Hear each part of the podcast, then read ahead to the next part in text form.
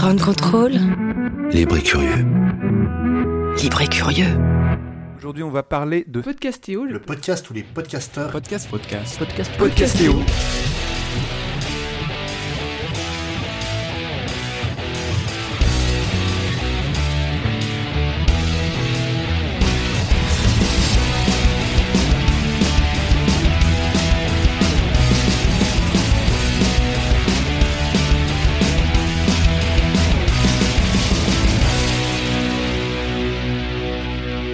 Bonjour à tous, bonjour à toutes, bienvenue dans ce deuxième live de Podcastéo. Podcastéo, l'association d'entraide entre podcasteurs. Euh, Aujourd'hui, on se retrouve à Paris, au Grand Contrôle, qui a la gentillesse de nous héberger euh, dans le cadre euh, d'une semaine où ils, accueillent en fait plusieurs acteurs du monde de la radio et du podcast. Et pendant deux heures, on va discuter innovation et diversité au sein du podcast avec plusieurs invités de qualité. Je serai en compagnie de Fanny, Bonjour Julien. De Passion médiéviste pour euh, animer pendant ces deux heures cette émission. Autour de la table pour le débat sur la sur l'innovation, j'ai euh, le plaisir d'accueillir Christophe Paillet, donc euh, directeur du numérique de Radio Nova. Salut. Bonjour Christophe. Greg Cook de Fréquence Moderne. Bonjour. Fibre Tigre de qualité Bonjour. qui s'est collé un beau un beau sticker podcastéo sur, Ah, le, je suis le faillot. sur le top. Et Mathieu Menu, euh, Radio Kawa et nouveau membre de la direction de Radio Kawa. Bonjour. Donc, bonjour à tous. Dans le cadre euh, donc du podcast, euh, j'ai souhaité vous, vous avoir autour de la table parce que pour moi le podcast c'est un média qui est assez innovant. Et euh, maintenant qu'on entend que le podcast décolle, je voulais avoir votre- vos premières impressions sur le fait que est-ce que le podcast est encore innovant en 2018 pour vous? Qui veut commencer là-dessus Alors moi je voulais commencer tout simplement en donnant une, une, défini- une définition du mot euh, innovation. C'est vrai qu'au Moyen Âge... euh, non, je plaisante. Attention, C'est- hein, c'est diffi- difficile de parler d'innovation dans le podcast, je trouve, en fait, parce que ça fait quand même 100 ans qu'il y a de la radio, il y a des gens qui ont, tout fait avant nous, il y avait de l'argent, il y avait, euh, il y avait, il y avait des moyens, de l'envie, des talents, évidemment. Et nous, on arrive derrière, donc forcément, c'est difficile de se placer derrière en se disant, bon, tiens, je vais inventer un truc. Bah non, c'est difficile d'inventer quelque chose. Alors après, malgré tout, on peut estimer que à partir du moment où il y a des nouveaux acteurs, c'est-à-dire des, des amateurs, des semi-pros qui commencent à faire des choses, on peut repartir à zéro. À ce moment-là, il se passe des choses, oui. Mais sinon, sur la durée, je suis pas sûr qu'on ait inventé grand-chose. Enfin, je parle pour moi. Mais... bah, Dans votre cas par exemple, vous, vous avez essayé de faire du live en fait. Enfin, vous avez pas essayé, vous avez réussi à faire du live.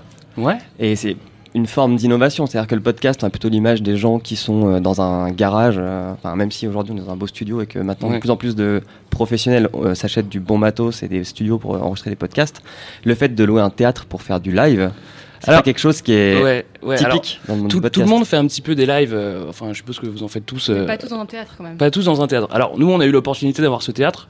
Une fois qu'on a le théâtre, on se dit, bon, bah, on va le faire vraiment, quoi. C'est-à-dire, si t'as un rideau, il faut se servir du rideau. T'as une bonne sono, tu vas te servir de la sono, tu dis, bon, allez, maintenant, il faut faire un show, quoi. Hmm. Voilà. Et euh, vous autour de la table, enfin le live c'est quelque chose que vous avez expérimenté? Nous? Ouais. Ouais, qualité, on adore le live. hein. D'ailleurs, euh, si on pourrait faire du live tout le temps. D'ailleurs, je suis tout le temps quasiment en live. Euh, Le soir, je suis sur Twitch en live. euh, et la journée, je fais des stories Insta. Mais euh, sinon, qualité en particulier, on a commencé à faire des. notre tout premier live, c'était à la Gaieté Lyrique. Ça s'appelait 404 et vous. Et c'était, je sais pas, peut-être en, en 2012. Et euh, la, ce qu'on on, on a fait plus que ça, c'est-à-dire que donc notre émission un peu iconique, c'est Studio 404, dans lequel il y a quatre chroniqueurs qui, qui viennent avec des chroniques un peu à l'ancienne, dans une émission un petit peu normée. Et là, 404 et vous, c'était, on n'avait pas les chroniques, on les tirait genre dans un chapeau, on prenait quatre auditeurs avec nous et on bossait la chronique pendant un quart d'heure ensemble. Et euh, après, on, on l'improvisait, on devait la défendre. euh, voilà. Donc c'était quasiment, euh, je vais pas dire du théâtre d'impro, mais voilà, c'était un peu l'émission d'impro. Euh, c'était un, un peu trop expérimental pour une, une émission pertinente. Mais ouais, et par contre, sur la question de, de l'innovation, moi, enfin, par essence, le podcast, on n'a pas de patron casse-couille. Et vous savez, toute cette zone parasitaire qu'il y a dans les, dans les radios, les parasites qui s'incrustent et qui disent Ah, tu devrais faire ça en bleu, blablabla. On n'a pas ça parce que, voilà, on est amateur. On, on est amateur. Je veux dire, il y a le podcast amateur et puis il y a les, les entreprises professionnelles. Mais le podcast dont tu parles, c'est le podcast amateur. Et Si- donc, si je peux me permettre, moi j'appelle pas ça amateur, je dirais que c'est plutôt le- il y a le podcast hobby. Et le parce que podcast amateur, ça veut dire qu'on ferait pas du bon son ou pas des Bah, il est amateur, il est amateur. Je suis désolé. Je sais quelle est ta vision un peu nazie finalement du podcast. Non, je- il est temps de dire quelque chose. C'est que l'Oise, il rêve d'un monde où euh, tout le monde aurait son podcast. Un monde, une vision un petit peu absolue où, euh, on- en fait, le podcast comme réseau social. C'est-à-dire, au lieu de tweeter, bah, je fais un podcast. Bon. Euh, non, mais c'est ça, c'est ça, c'est ça. son truc. Mais voilà, bah, exactement. Vous avez, On parfait. prend un peu de temps quand même. Hein, C'est parfait. On a, faire que ça. on a vu votre, votre idéologie qui est mise au grand jour. Maintenant, euh, le, pod- le podcast, il est amateur par, par essence. Pourquoi? Parce que si il s'arrête demain, tu meurs pas de faim. Tu vois, T'as- t'as- c'est pas ton job. C'est ça le truc. Sauf, effectivement, pour euh, les patrons de Binge, pour euh, les, pa- les patrons Mélissa de, Louis, bah, par exemple, ouais, eux, effectivement, le jour où il n'y a plus de podcast, eh ben, ils, ont, ils ont un problème. Mais non, tout le reste est amateur. Et par essence, comme il est amateur, quand on n'est pas trop feignant, eh ben, on est super innovant. Voilà. Et on fait plein de trucs. Et aujourd- aujourd'hui, on va dire, là, on a commencé en, en fanfare en janvier chez Qualité en disant euh, cette année, c'est l'année du live. On fait tout en live. On, fait, on Twitch nos préparations d'émissions, on Twitch nos émissions. Euh, on va les YouTuber euh, live bientôt.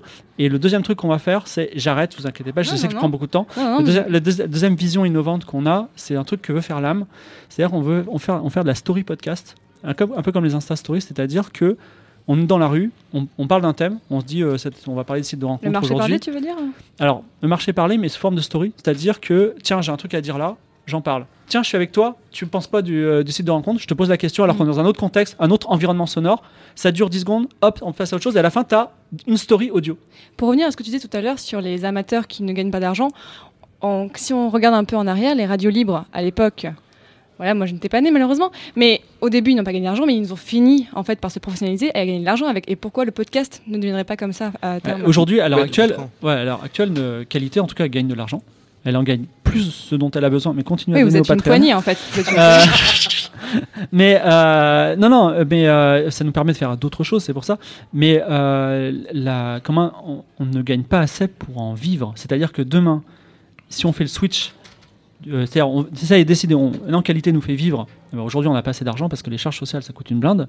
Et en plus, ça, c'est un bon message. On paye beaucoup trop de charges. Non, mais c'est vrai. Ouais, je suis non, mais c'est d'accord vrai, avec c'est ça. toi. Ouais, c'est et chiant. et la- la- le deuxième truc, c'est que la, la relation, c'est-à-dire que faire une émission en se disant Ah, il faut que j'ai 10 000 euros en compte, en, en banque, euh, en com- ouais, sur mon compte de ma banque à la fin du mois grâce à mes émissions, ta, cré- ta dynamique de création d'émission, elle est complètement différente et c'est pas ce que cherchent les gens. Tu Sinon, pas je à la ma radio. question. Mais bon, c'est pas grave. Et, toi, Christophe Bah justement, bon, moi du coup, euh, je viens d'une Ouais. radio Eh oui. euh, de professionnels euh, qui doit vivre et rentrer de l'argent pour continuer à faire de la radio, mais qui est aussi issu euh, des radios libres, Radio Nova. Ah, ah. Et c'est et c'est ça qui est intéressant parce que euh, pour nous, le podcast, euh, ce qui se passe euh, dans le podcast en ce moment, c'est aussi, enfin moi c'est la façon dont je le conçois, une façon de, euh, pour nous, d'avoir plus de liberté dans l'expérimentation de nos formats parce qu'on peut tenter des choses hors grille parce qu'il y a une émulation euh, autour de nous on le voit on le sent ça nous influence aussi et c'est donc une façon aussi de renouer en quelque sorte avec euh, nos origines, avec la, avec la radio piratée. Du coup, comment on, aborde le podcast à Nova? On va pas faire du podcast natif pour faire du podcast natif parce que c'est à la mode et que toutes les radios doivent faire du podcast natif pour avoir l'impression d'innover. Il y a un certain nombre de radios euh, qui font du podcast qui en fait mettent en ligne de mauvaises émissions radio qui sont pas diffusées à l'antenne. Euh, nous, en fait, comment on va considérer euh, le podcast? C'est donc encore une fois comme un terrain d'expérimentation. Donc on peut essayer des choses en one shot, sous forme de série, etc. Mais ça veut pas dire qu'on va pas forcément les diffuser à l'antenne. En fait, on va considérer le podcast comme un moyen d'innover et comme un moyen d'innover dans les formats, dans le ton. Et, on peut aussi très bien récupérer des émissions de l'antenne et les rééditer, les reconcevoir pour cet usage-là qu'est le podcast. En fait, c'est plus considérer le podcast comme simplement le replay des émissions ou comme des émissions qui iraient pas à l'antenne, mais comme euh, un usage, un mode d'écoute, euh, des formats beaucoup plus divers, et du coup se dire, ok, on a cette liberté-là, on a ces usages-là avec du coup une attente particulière, euh, on va, euh, plutôt que de donner euh, le jour, ben voilà, on va feuilletonner, on va... Mais du coup, quand, quand on voit qu'il y a quand même une bonne émulation en termes d'innovation dans le podcast, est-ce que vous, ça vous impacte? Est-ce que vous le prenez en compte? Est-ce que ça vous donne des idées? Est-ce que du coup, enfin, euh, au début, la podcast, et beaucoup de gens qui voulaient faire de la radio et qui ne travaillaient pas à la radio en fait. Et est-ce que maintenant, on pourrait imaginer qu'il y a une sorte de, re- de cycle inverse où en fait, ce que, ce que font les podcasteurs peut influencer en fait la radio professionnelle dans comment elle conçoit du contenu Ouais, je pense complètement, mais alors en fait, euh, justement, je vais rebondir sur ce que disait Greg au, tout début, sur qu'est-ce que de quelle innovation on parle en fait Parce que euh, est-ce qu'on parle d'innovation dans les formats, dans le ton, dans la technique? Je pense qu'effectivement, euh, le podcast. C'est reste de la production audio et donc il y a quand même un certain nombre de choses, de formats euh, qui ont été expérimentés par la radio depuis des décennies et des décennies. Euh, ça c'est une évidence. Donc quand moi j'entends dans certaines conférences sur les podcasts où il y a des gens euh, qui en fait d'ailleurs viennent de la radio, par, par exemple Joël en de. Binge, ou- voilà, il y en a beaucoup qui viennent en fait de la radio traditionnelle et qui mettent en avant la révolution podcast, enfin le temps long, euh, enfin non en fait euh, la révolution de la voix, la son. voix ça existe depuis longtemps euh, à l'ORTF, euh, le temps long France Culture on a toujours fait, enfin voilà. Pour moi, c'est pas ça les révolutions. Par contre, la révolution qu'apporte le podcast, c'est effectivement le côté amateur, le côté nouvelle voix, diversité des voix. Et je pense que c'est là où euh, il y a une force particulière dans le podcast, une vraie innovation, un vrai changement. Et c'est là où ça peut influencer la radio aussi. C'est-à-dire que ces, ces acteurs peuvent aussi euh, montrer à la radio que ben oui, en fait, il y a un public pour entendre de nouvelles voix qu'on n'a pas forcément envie d'entendre toujours les mêmes. Ben oui, euh, les communautés ont un intérêt qu'on peut s'adresser à une communauté. C'est là où ça va nous influencer, ça va nous influencer parce que du coup, ah ben, on va euh, peut-être euh, avoir un peu plus l'audace euh, d'essayer des choses plus ciblées qui vont s'adresser à une communauté. On va avoir peut-être plus l'audace d'inviter des gens à l'antenne que certaines radios. Je pense pas que ce soit forcément le cas. Vous avez une liberté de ton quand même qui est incomparable quand on voit par exemple ce que fait Edouard Baird le matin. Mhm. Ça, ça, ça a presque un ton de podcast en fait quand on écoute ça. Alors, C'est euh, bien pro quand même. Hein. Je- je- Non mais un, un- un Alors, ton dans le sens où c'est- c'est c'est libre en fait. Il y a quand même que quand on écoute Inter, c'est quand même très très très cadré et tout ça. Là il y a des envolées pour le lyriques. coup, je sais pas si l'émission d'Edouard est euh, influencée par euh, le mouvement du podcast. Je pense que de toute façon, enfin, je, je pense Non, je- pas Non, il a- directement. Je parlais du ton que- en fait. Vraiment c'est le Ouais, ton. ouais. le- Bah, la après, façon- après c'est particulier parce qu'à Nova, on est, on reste une radio, même si elle est professionnelle, qui a toujours gardé un ton très libre, qui a toujours gardé un ton, voire parfois amateur dans la production. C'est la plupart des émissions sont auto-réalisées. Ce qui fait qu'il y a aussi des pains souvent, mais c'est ce qui fait le charme euh, de Nova. Et donc ça, je pense pas, euh, pour le coup, euh, que qu'il y a un lien direct euh, entre euh, plus près de toi et Edouard, qui est de toute façon un improvisateur, un poète, machin, et euh, et le podcast. Par contre, une autre de nos émissions qui est dans le genre 2 euh, de Géraldine Saratia, qui va faire un entretien long avec un invité sur les questions de genre, de sexualité, etc.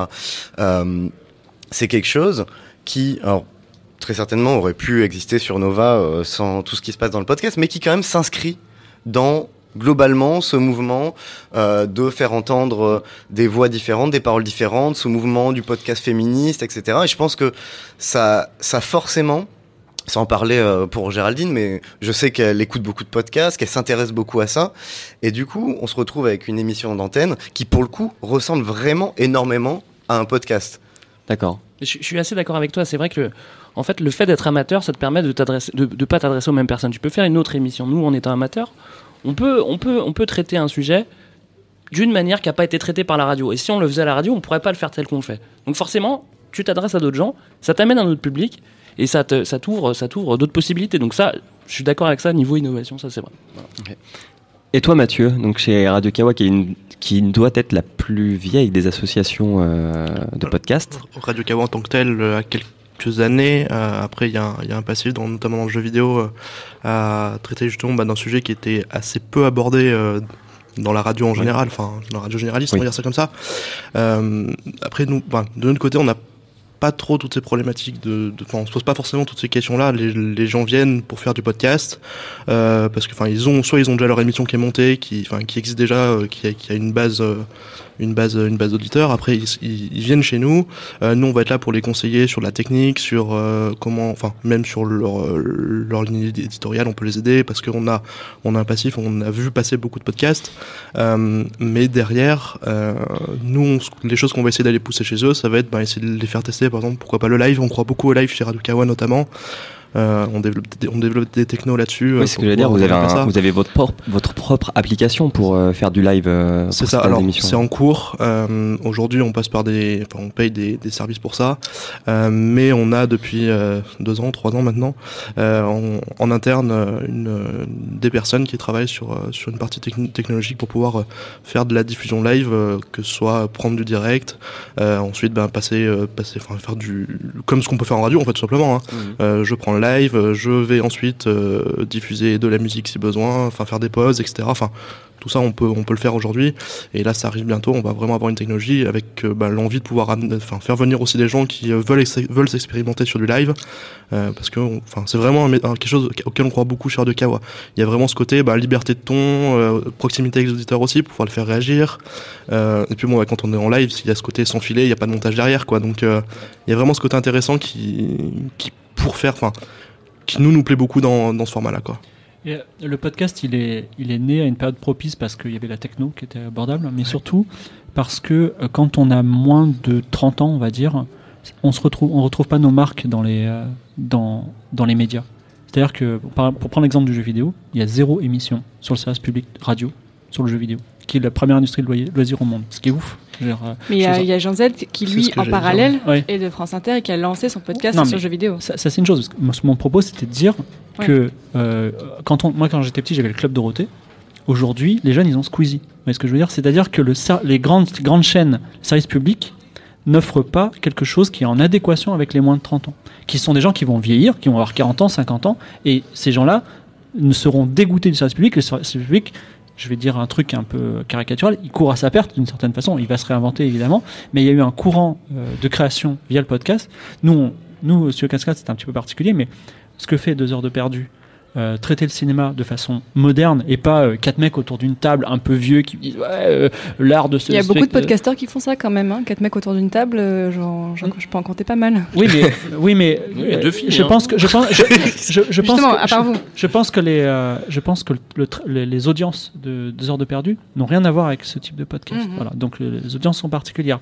Le- ce que fait Radio Kawa, Radio Kawa aussi, bon, Radio Kawa, il a les technologies avant tout le monde parce que c'est des geeks et évidemment, il a parlé enfin aux geeks. Je veux dire, avant que le geek soit cool, avant qu'on aille tous à Star Wars avec des habillés en Jedi, tu vois. Donc, ce qui c'est c'est c'est- En c'est fait, des- pour toi, l'innovation, c'est les sujets abordés et comment ils sont abordés. non, et surtout, elle est issue d'une nécessité de enfin on parle de moi, tu vois. Moi, je, je- je trouve aussi, enfin, on, on parle d'innovation. Moi, il y, a- il y a quelque chose que j'aimerais bien, en fait, c'est qu'on sorte un petit peu plus des, des tables et aller un petit peu dans la rue avec des micros. La technologie, elle est là. C'est pas compliqué d'avoir un zoom et un petit micro. Tu peux aller faire des reportages dehors. Tu peux aller, euh, tu peux, tu peux, tu, tu peux faire plein, plein de choses. Et là, c'est vrai qu'on est très, quand même très statique. On a, on a, on a la possibilité de tout Arte faire. Radio fait quand même pas mal ça aussi, oui, après, Arte- oui, oui, non, ça, il n'y a pas de problème avec Arte Radio. tiens à dire que ça Évidemment qu'ils le font. Mais ce que je veux dire, je parle plus dans, dans les indépendants. Et la diagonale du vide aussi, qui est un podcast qui très fait bien. ça en fait. qui est très- ouais, ouais, c'est- je, je, trou- je trouve ça, je trouve ça génial. En fait, on a la technologie, on peut, on peut diffuser, on peut faire tout ce qu'on veut. Et finalement, en fait, on fait de la radio à papa. On est tous assis derrière une table avec des hommes en général blancs, voilà. On en parlera après. Mais je trouve ça dommage. Moi, j'ai envie vraiment. Enfin, euh, c'est un problème de temps, d'économie, de tout, enfin, plein de choses comme ça. Moi, j'ai quand même envie euh, d'aller dehors.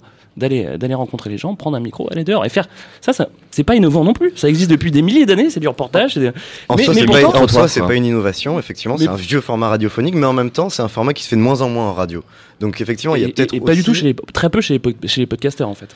Donc effectivement, c'est peut-être un terrain euh, sur lequel aller pour euh, pour compenser encore une fois un manque de la part de la radio euh, sur les sujets, mais aussi sur les formats et notamment euh, le reportage, le documentaire. C'est quelque chose qui est de plus en plus rare. Euh, sur les ondes. Alors, enfin, évidemment, il y a encore euh, sur France Culture, euh, il y en a encore avec sur les docs, avec Et les sur pieds Inter sur terre. aussi, euh, aussi, matins, beaucoup. Mais, euh, mais quand même, c'est quelque chose qui est, euh, qui est de plus en plus compliqué parce que c'est coûteux aussi pour une radio, euh, comme tu disais, professionnelle qui doit donc rentrer de l'argent pour couvrir ses coûts. Le reportage, c'est plus coûteux que du talk, on allume les micros et puis voilà. Oui, puis il y a pas de, enfin, très peu de montage. Et euh, vous autour de la table, est-ce qu'il y a une, une innovation dans le podcast qui vous a marqué ces derniers mois? Il y a quelque chose euh, Vous vous êtes dit ah putain cette idée elle est pas mal. À part le live, euh, bien sûr. Ah bah, outre le comment s'appelle notre projet euh, de story que je, je- dans lequel je fonde Alors, un espoir juste, fantastique. Je ne sais pas prendre le micro, mais il y a une, une application qui s'appelle Encore et qui doit faire à peu près ça en fait, des stories euh, Ouais, mais audio. enfin, nous, on sera diffusé sur des canaux de podcast classiques, donc c'est pas, euh, on n'est pas, euh, on va dire, circonscrit à une application. Bah, moi, je, je crois fermement euh, dans les assistants euh, vocaux.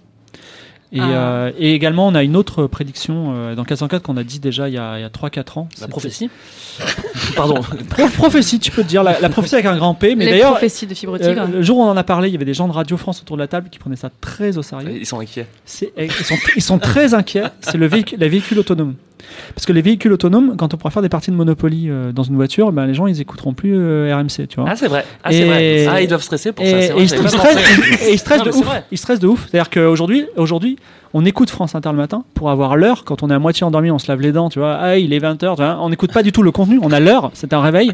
Et après, on écoute euh, RMC ou peu importe des mecs qui s'engueulent euh, dans la voiture, dans les bouchons. Exclusivement. Ouais, non, mais c'est vrai. Dans les bouchons, ils font des mecs qui s'engueulent. Non, non, mais c'est vrai. Non, dans, les bouchons, comme ça, on va dire, tu te dis, bon, au moins ces mecs-là, ils, sont dans la violence, moi je serai un peu moins de violence dans mon travail. C'est c'est un peu, c'est vraiment euh, une relation très psychologique et pas du tout au contenu qu'on a euh, avec la radio. Et effectivement, voilà, les deux innovations, euh, les assistants vocaux, c'est une chose, et la, la voiture autonome bientôt. Et vous, sur la table, vous y sur, croyez sur ouais, les ouais. assistants vocaux, je pense que euh, effectivement, on est tous d'accord pour se dire que c'est euh, une innovation qui va euh, bouleverser euh, le rapport à l'audio, peut-être enfin euh, faire exploser euh, l'audience pour euh, pour les contenus audio, pour le podcast, pour les radios, etc. Après, moi, là où je suis peut-être un peu plus sceptique, c'est euh, sur la capacité à euh, découvrir des choses via les assistants vocaux. Vous savez, sur Internet, il y a cette fameuse idée de la sérendipité, c'est-à-dire que je Mm. trouve quelque chose que j'avais pas cherché. Et c'est ça qui est intéressant. Je vais aller sur un podcast qui va m'emmener sur un autre, qui va m'emmener sur un autre, et finalement, je vais écouter le cinquième qui va me plaire. Et sur les assistants vocaux, en fait, il faut que j'ai une demande explicite.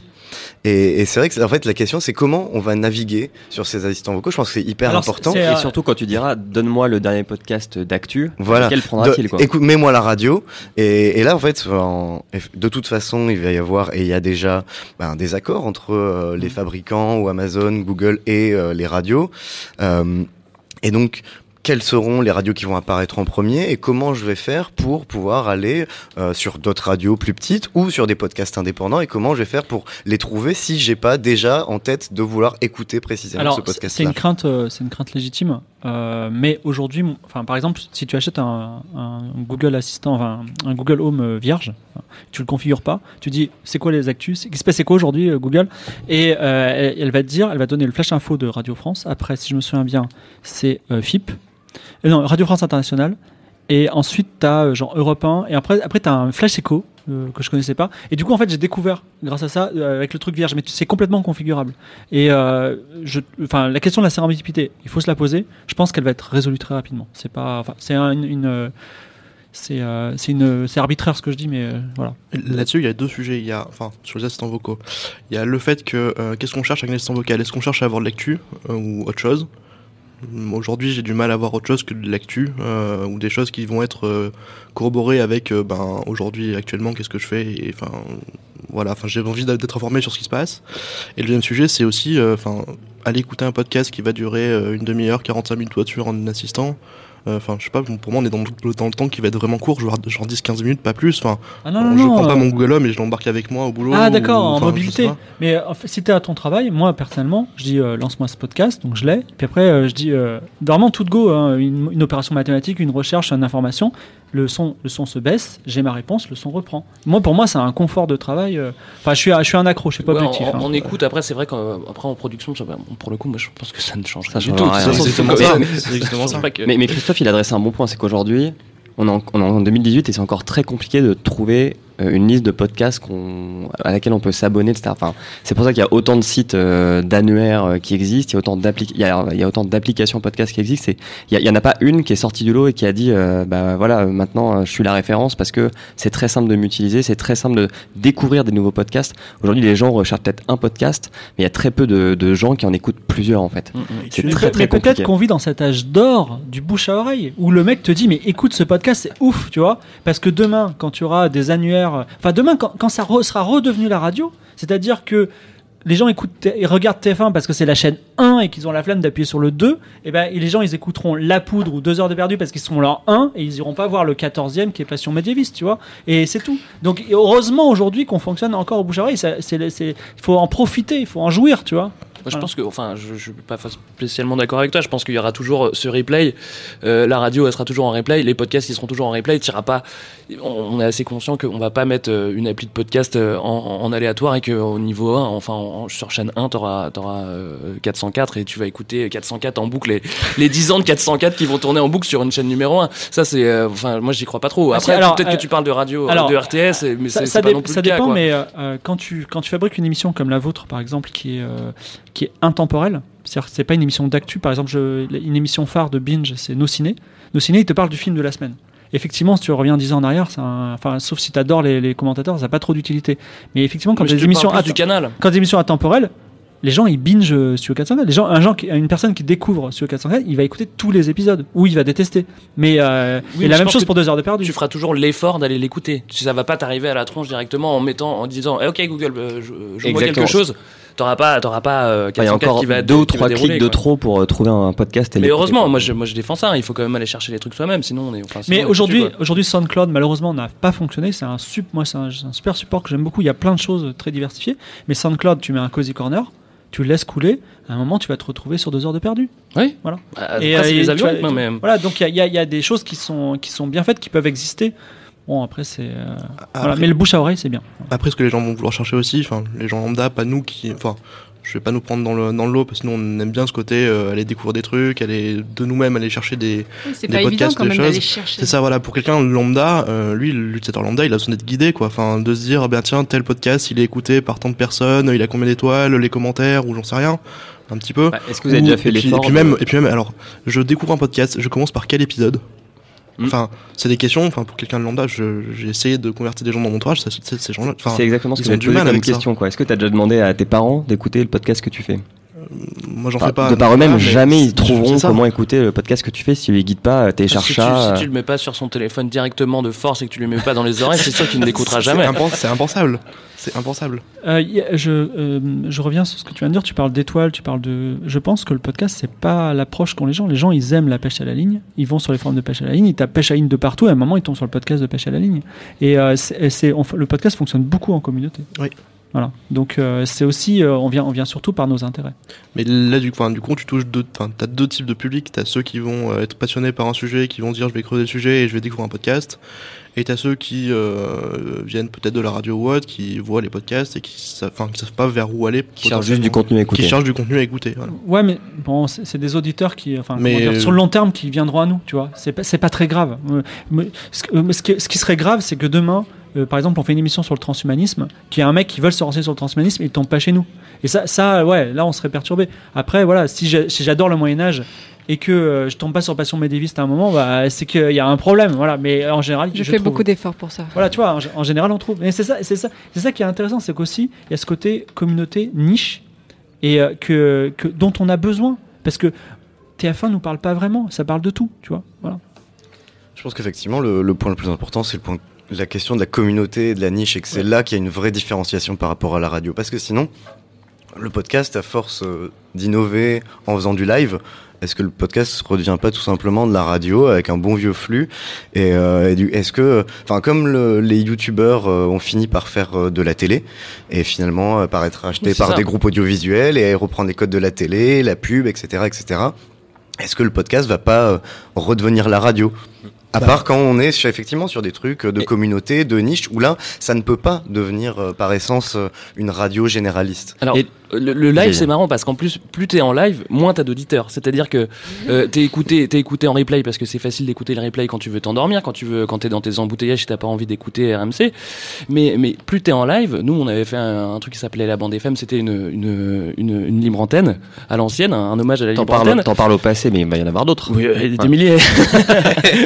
Une par jour. Et, ben en fait, on, forcément, on touche beaucoup moins de monde. Nous, on l'a pas mis en replay. Bah voilà, c'est- c'est, euh, c'est- fini. Donc plus, plus t'es live, moins tu touches de monde aujourd'hui, selon moi. Après, euh, nous, on s'est posé cette question, évidemment.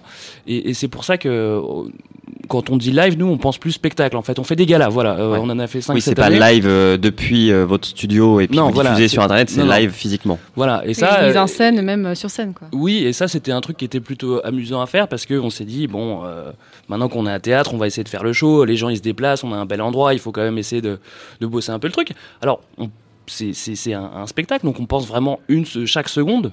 De, on laisse pas une seconde, surtout au début. On veut vraiment que ça marche bien. Il faut de la musique, il faut que ça pète, il faut qu'on arrive, il faut que. En plus, les gens ils sont assis, il faut qu'ils mais nous c'est un peu petit du théâtre du 21 e siècle, quoi. mais, mais oui, mais pourtant c'est pas innovant du tout. Hein. Ouais, on soit bien d'accord, hein, ça, ça a été fait des milliers de fois. Il se trouve que bah, nous, ça nous plaît plus que de faire. euh, on trouve ça plus amusant que de, que de diffuser euh, en instantané. Oui, Parce que sur la forme, effectivement, c'est pas innovant, mais le fond, quand même, jamais on a entendu ça avant. Enfin, jamais à la radio on a entendu le- la, fa- la façon dont vous parlez. Donc pour ça, vous êtes vraiment innovant. Ah oui, oui mais on n'est pas à la radio, donc euh, en même temps on fait ce qu'on veut. Et, et du coup, j'ai une question pour toi, Christophe. Euh, comment euh, comment s'est décidé chez Nova le fait de lancer ce concours euh, de création audio et, euh, et de podcast? Euh, oui, donc euh, effectivement, on vient en plus de rendre euh, public les, euh, les résultats. Alors, il y a eu les cinq euh, lauréats euh, qui ont été annoncés vendredi. En fait, tu parles d'un concours de fiction courte qui est en partenariat entre Radio Nova et la SACD. Comment c'est né? En fait, c'est une suggestion du festival Longueur d'onde à Brest, le festival donc, de radio et d'écoute, et qui considérait qu'il y avait peu de choses en termes de fiction courte radiophonique. Et donc on s'est associé euh, à la SACD pour euh, lancer euh, ce concours euh, parce que en plus on considère que c'est quelque chose d'assez euh, naturel à Nova entre guillemets. Alors la fiction a priori pas forcément. euh, euh, on n'est pas comme France Culture avec une grosse tradition de fiction radiophonique, etc. Mais par contre, on a énormément euh, de rapports avec nos auditeurs, qui est pour le coup aussi une communauté assez engagée, et qui par ailleurs est une communauté où on, euh, suppose, on n'a pas euh, d'éléments euh, concrets d'enquête qui nous le confirmeraient, mais on suppose qu'une certaine partie de nos auditeurs sont des gens qui savent ou aiment travailler le son en fait.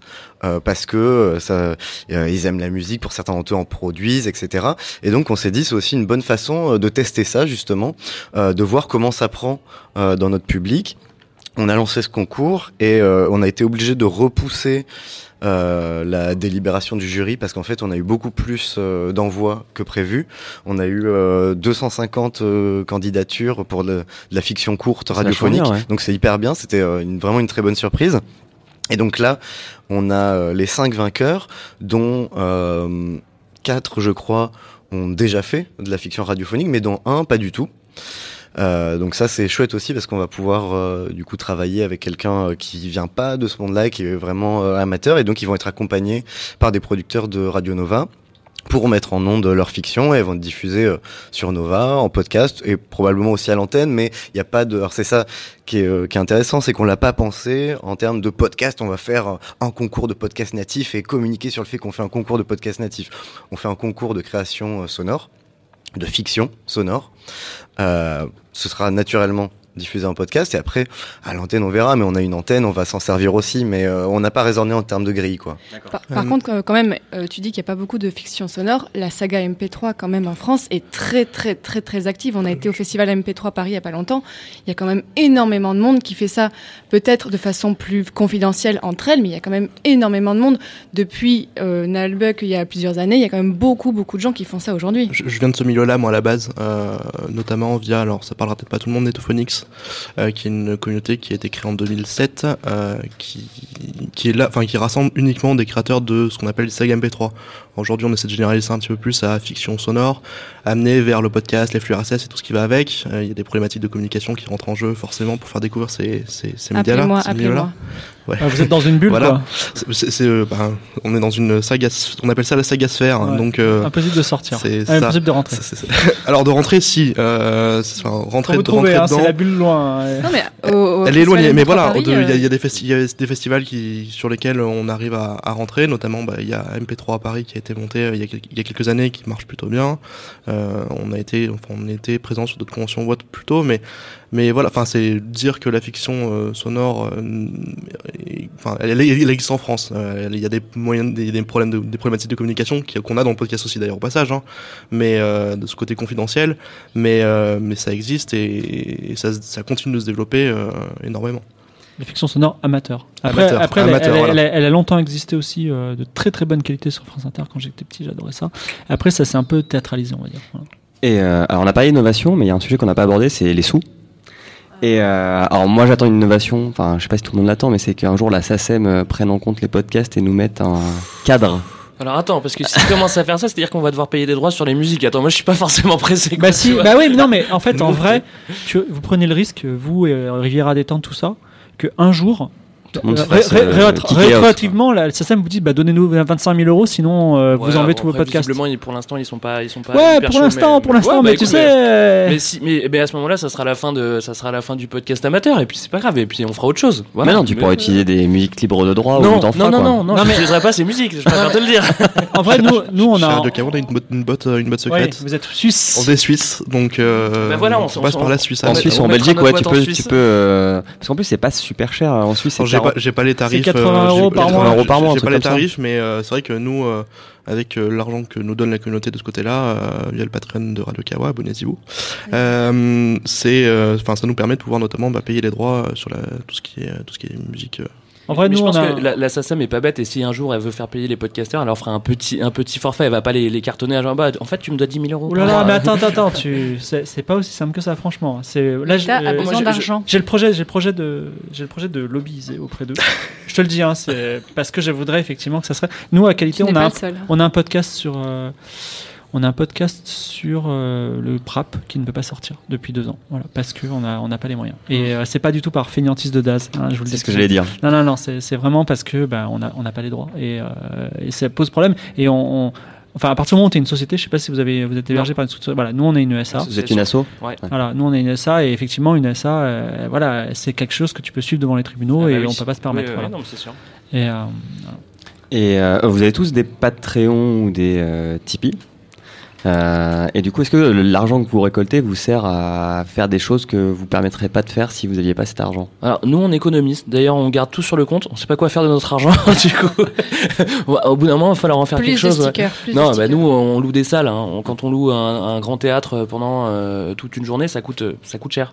En fait. Donc on se rattrape aussi parce que là dernièrement on a fait payer aussi un petit peu les, euh, les entrées, mais on est tout juste, euh, on est tout juste dans nos euh, dans les clous quoi. Donc en fait on fait juste tourner, on fait juste tourner une machine avec avec des spectacles, euh, voilà, qui nous coûtent pas d'argent à nous en fait, c'est tout quoi. De notre côté, nous, on a une particularité, c'est que tous nos, toutes les personnes qui participent aux émissions de Radio Kawa, enfin, la grande majorité euh, ben, ne se voit pas en direct, donc euh, ils ont pas, on n'a pas euh, moyen de mettre tout le monde dans une même salle avec euh, notre matos. Et C'est euh, très décentralisé. voilà, c'est très en décentralisé. France, euh. En France, en Suisse, en Belgique, au Canada aussi. Donc, euh, euh, ce qu'on fait, c'est que y a, enfin, on passe souvent par bah, acheter du matériel pour les pour les personnes de chez elles qui puissent euh, qui puissent bah, faire leur faire leurs émissions et puis bah derrière c'est euh, bah, payer les billets, les billets de train ou ce genre de choses pour qu'elles puissent se retrouver et faire des émissions live derrière. euh, notamment à Paris, euh, via, bon, nous on passe par l'école multimédia qui nous, qui nous accueille euh, gentiment plusieurs fois par an, mais euh, voilà. Et, et Nova s'est jamais posé Bah, la question de. Faire un Patreon? Non. non, mais de créer une Ça maison de production de podcast euh, à part. Enfin, avoir une antenne dédiée à ça. euh. Ils vont nous voler notre boulot en plus, c'est ça Non, alors, Non. Pour nous, euh, le- Radio France est en train de le faire en ce moment, de faire des podcasts natifs. oui, oui, oui, bah nous, on, on fait aussi. euh, ils sont du- déjà cool, ils ont du- pas besoin. On fait aussi du podcast natif. Euh, on a expérimenté une première série euh, il y a deux ans, Music on the Road, et cette année euh, Digital Love, qui sont des, des séries 100% natives. Euh, on va en refaire l'année prochaine. La difficulté, c'est, et je pense pour, pour le coup pour la plupart des euh, radios euh, professionnelles, c'est que alors, on a envie de s'essayer au podcast, d'expérimenter, d'aller essayer des choses, etc. Mais que effectivement, d'un point de vue économique, puisqu'on est une entreprise euh, privée, on a un certain nombre de ressources, de revenus, qui sont issus de la radio hertzienne, puisque c'est la pub hertzienne aujourd'hui, donc je parle pas du service public, mais pour nous, c'est la pub dans l'antenne qui représente encore 80 à 90% de nos revenus, et que le podcast, euh, en gros, bah c'est bien, on peut s'amuser, on peut essayer des choses, mais c'est un coût et ça rapporte rien. Et donc quand on est dans une entreprise, il y a quand même ce calcul euh, coût-bénéfice euh, qui arrive très rapidement sur la table. Bah, bienvenue dans le monde du podcast, voilà, vous y êtes, vous avez les Et donc effectivement, la, la, la difficulté, c'est que euh, bah, moi, quand j'arrive avec mes euh, petites idées de podcast, on me dit ok, c'est super, très bien. Euh, par contre, euh, faut que ça coûte rien parce que ça va rien rapporter. Et en attendant, on fait une antenne. Euh, qui elle, euh, même si euh, c'est de plus en plus compliqué, euh, même si on sait, tout le monde a conscience en fait qu'il faut changer de modèle économique, que euh, les revenus publicitaires de la pub hertzienne, c'est amené à décliner, etc., etc. Que de toute façon l'audience est amenée à décliner. Bon, après, on le sait, mais chez Radio France, c'est encore que 1% la publicité du podcast par rapport à la publicité hertzienne. Donc, encore un une petite marge. Ch- Chez, chez Radio France, effectivement, c'est encore c'est encore un autre problème. Mais mais nous, c'est vrai que euh, c'est un peu cette difficulté-là. Alors, euh, on a euh, des, euh, des solutions, hein, c'est-à-dire que alors, qui sont pas euh, révolutionnaires, c'est les mêmes solutions que tout le monde, c'est-à-dire que maintenant on va commencer à produire du podcast corporate. Donc on a une, une filiale entre guillemets euh, de studio de prod qui s'appelle euh, Novaspot, qui euh, voilà produisait auparavant de la pub euh, radio pour les entreprises et qui de plus en plus propose du podcast pour euh, les entreprises, du podcast corporate. Euh, C'est le modèle euh, de Binge et, euh, et de Nouvelles Écoutes. hein. La effectivement. plupart du ouais, chiffre ouais. d'affaires arrive via des, enfin moi j'appelle ça des commandes quoi, de, de marques qui veulent euh, Ouais, euh, surfer et avoir un podcast en 10 épisodes.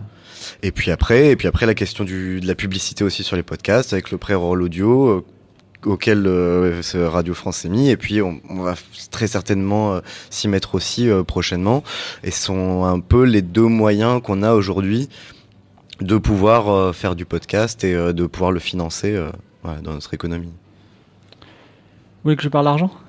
Vas-y, je sais que c'est tu Alors, ce sujet. euh, effectivement, tu, à tu qualité, trépines, tu trépines. à qualité euh, ils s'en moquent tous, mais moi, c'est mon métier. Enfin, c'est mon métier dans qualité de m'occuper de l'argent. Donc, on a deux sources de revenus. On a le Patreon, qui est à 920 dollars aujourd'hui. Et euh, on a les, sponsors. Sachant que quand on touche 920 dollars sur le Patreon, il faut enlever euh, 20% de frais de fonctionnement. Et il faut convertir le dollar en euros qui, à cause de Trump, euh, la conversion n'est pas du tout à notre avantage. J'attends attends avec impatience le prochain président des États-Unis. Ce qui fait qu'on se retrouve avec 500-600 euros à la fin du calcul euh, par mois. Euh, par contre, le, le sponsoring marche plutôt bien. C'est-à-dire que euh, on a une image cool, je pense, qui fait que on a des marques qui viennent nous dire, euh, euh, on peut en parler. Et en plus, on a le luxe de refuser ces marques-là parce qu'elles sont, souvent technologiques. Et nous, euh, l'âme a dit pas de marque technologique chez nous parce qu'on a un podcast tech, pas de compromission en quelque sorte. Donc là, on a une pub pour la Maïf. Auparavant, on a eu une pub pour Disney, les Avengers. Auparavant, on a eu une pub pour, je sais pas, Casper et compagnie. Voilà, donc ça, ça change un peu. On a aussi, on en a d'autres qui vont venir bientôt. Euh, ça, nous rapporte quelques milliers d'euros à chaque fois cette pub, donc c'est largement suffisant, ces quelques milliers plus ces quelques centaines pour euh, combler nos dépenses, qui sont dépenses classiques d'une société. Donc on a 1500 euros de frais de fonctionnement de base euh, administratif pour une société euh, SA.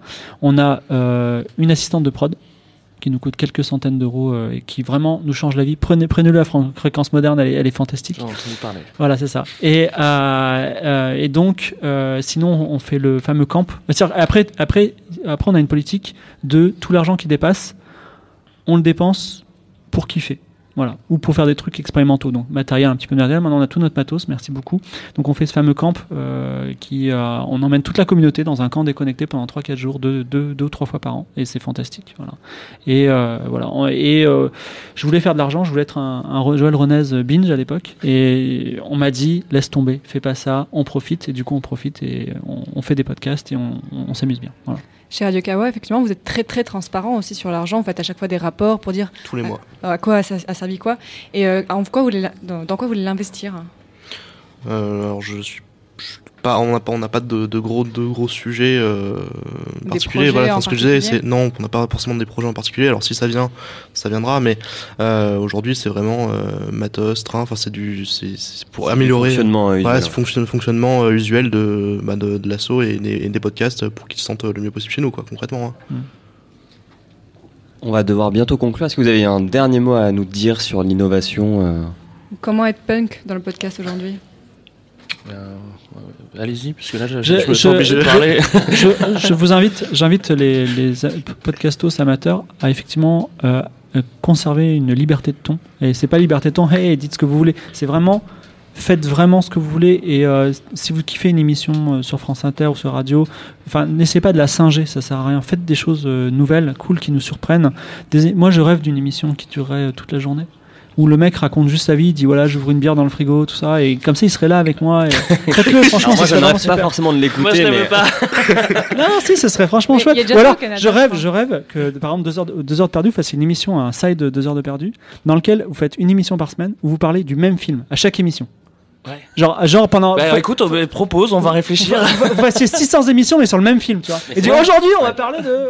c'est- un truc qui existe déjà aux États-Unis. Ouais, euh, sur Mortal Kombat. Il y a Ah un mec, ouais, y a un c'est mec qui a fait euh, plein d'épisodes sur Mortal Ah, Kombat. c'est- c'est rigolo. Toutes les rigolo. semaines, il le regarde et toutes les semaines, il dit des trucs nouveaux sur Mortal Kombat, le film. ouais. Ouais, au bout d'un moment, ça doit être un petit peu long quand même. hein. je suis pas sûr de, je suis pas sûr de, de, Non, mais l'exercice intellectuel est intéressant. Et la morale aussi de ce podcast, c'est de dire qu'on n'écoute pas un podcast pour son contenu. En fait. On écoute ça pour la, la- démarche qui se passe, pour l'humain qui est derrière. Alors, euh, moi, pour l'innovation, je dirais, euh, je me répète, hein, essayer de sortir les micros, donc que ça soit dans des salles de spectacle, dans la rue, dans les. Essayer d'aller chercher des trucs qu'on. qu'on- où il faut gratter un petit peu, quoi. Voilà, ça, c'est mon avis. Euh, bah, oui, mais encore une fois, euh, l'innovation, je pense qu'elle est euh, dans les voix, le ton qu'on entend, euh, des problématiques qui sont pas traitées parce que plus de niche. Et je pense que c'est ça qu'il faut garder en tête. Et effectivement, comme tu disais, faire euh, du podcast pour faire du sous France Inter.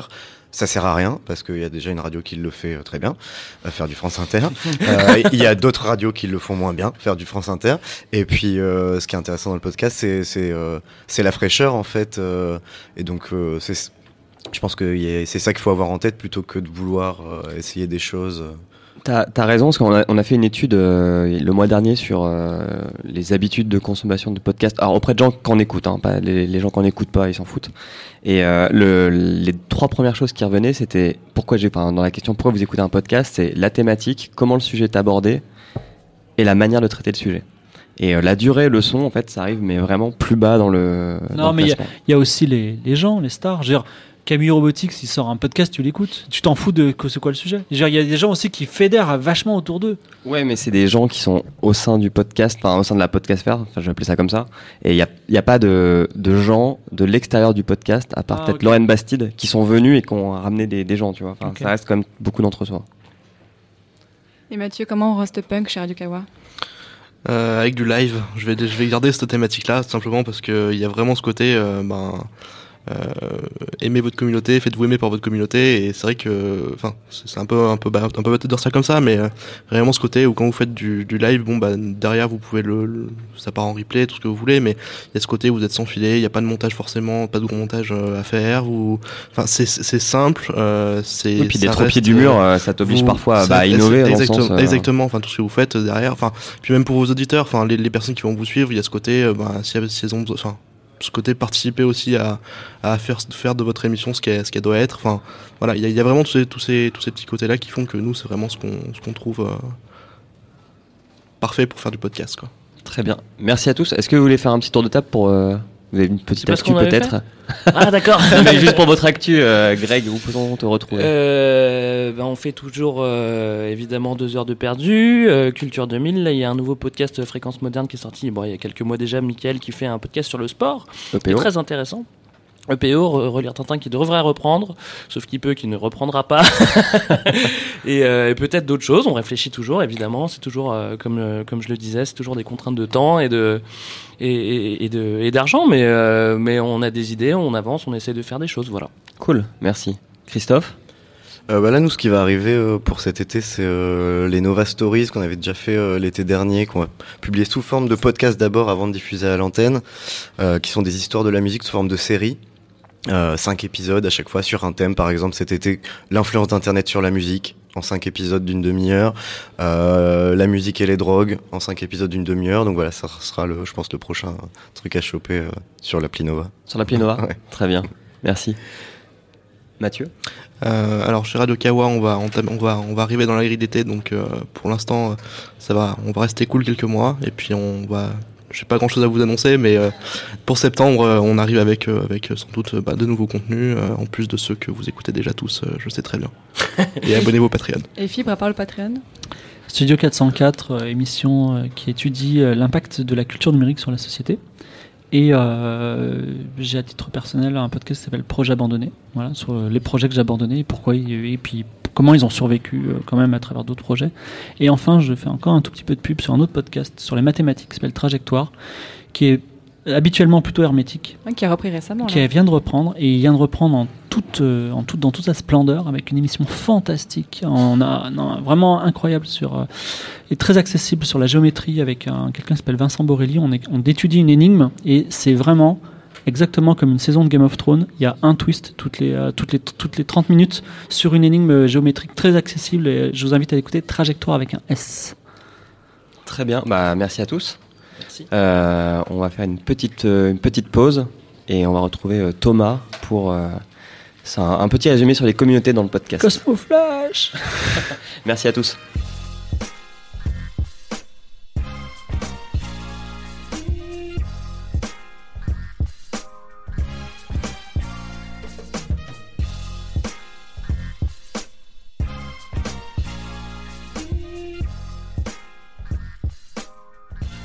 Bonjour à tous et toujours bienvenue dans ce live de Podcastéo, le deuxième du nom.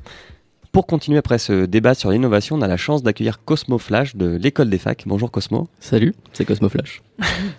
quel, euh, quel superbe punchline. Cosmo va venir nous parler euh, d'un sujet qu'il a fait pour, euh, dans le cadre de ses études, qui est les communautés en tant que modèle économique dans le podcast. Voilà, donc en fait, euh, c'est juste comme petite interlude entre nos deux débats.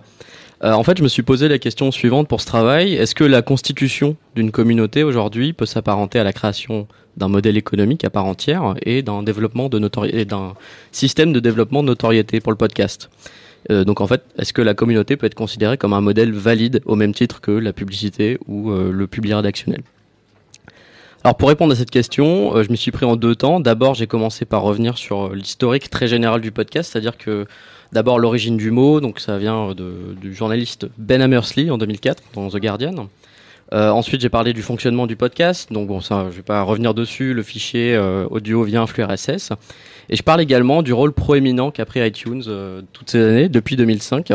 D'ailleurs, est-ce que vous savez combien de podcasts euh, iTunes a distribué depuis 2005 Aucune idée. 50 milliards. Wow. Il y a 525 000 émissions qui sont disponibles aujourd'hui sur iTunes. Euh, et en fait, ce chiffre me permet de dire qu'on serait peut-être passé euh, bah, simplement d'un mode de distribution qui a eu euh, peu de retentissement au début à un véritable média de masse. Et pour matérialiser cette transition à un média de masse, je me suis intéressé plus précisément à l'histoire récente du podcast et à l'émergence d'une industrie aux États-Unis. Alors, on situe bien évidemment à peu près tous la sortie euh, de Serial en 2014 On a comme le point sériel aujourd'hui quand même. voilà, le point céréal, euh, qui est incontournable et qui a marqué une véritable renaissance pour le podcast. C'est ce que Tiziano Bonini, euh, c'est un, un professeur de médias italien à l'université de Bologne, il a appelé ça la deuxième ère du podcast. Il l'a théorisé. Euh, mais Serial, c'est un peu l'arbre qui cache la forêt, parce qu'on se rend compte qu'à la même époque, il y a plusieurs sociétés de production spécialisées dans le podcast qui se lancent aux États-Unis. On a Radiotopia en 2012, d'abord. Ensuite, on a Gimlet en 2015. Gimlet qui aujourd'hui est valorisé à hauteur de 15 millions de dollars. Et Panoply en, 2005, euh, 2016, pardon, euh, qui est le bras armé des podcasts de Slate aux États-Unis. Et pour continuer cette réflexion, je me suis, du coup, je suis retourné en France, j'ai repris l'avion, et j'ai observé l'émergence de cette industrie euh, en France. Donc, euh, elle se matérialise notamment avec nouvelles écoutes, binge audio, qualité, enfin voilà, on les connaît tous. Et seulement cette petite industrie en France, euh, qui est encore petite malheureusement, elle est beaucoup plus limitée qu'aux États-Unis, en partie à cause de la prééminence de la radio publique. C'est ce que j'ai remarqué dans le podcast. Euh, et ces sociétés, elles ont dû trouver différents modèles pour contourner, pour contourner ces difficultés de développement et réunir des publics différents de ceux de la radio. Donc ça s'est passé notamment par des nouveaux formats éditoriaux inédits qu'on n'avait jamais entendus et euh, l'organisation d'événements publics. C'est ce qu'on remarque euh, notamment chez Binge Audio.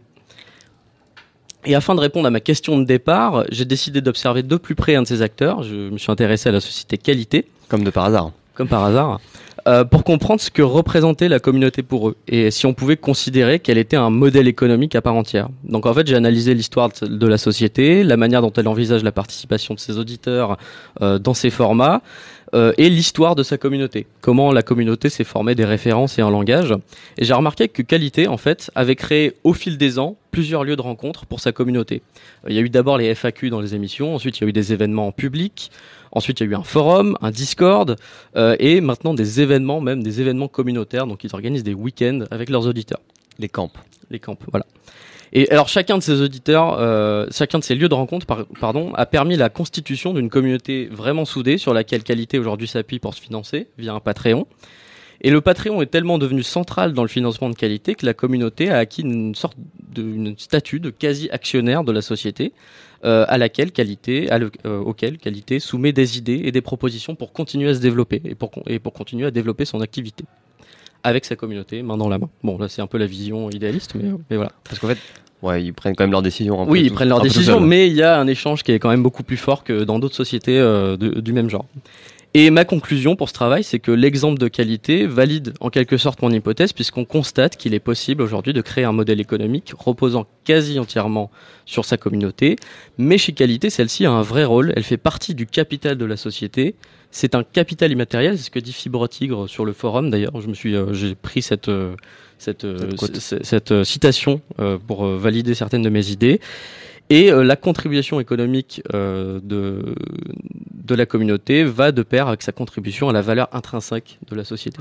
Et au final, aujourd'hui, on, on- on remarque que les communautés, euh, eh bien, elles ont un statut beaucoup plus important que celui d'un auditeur classique de radio.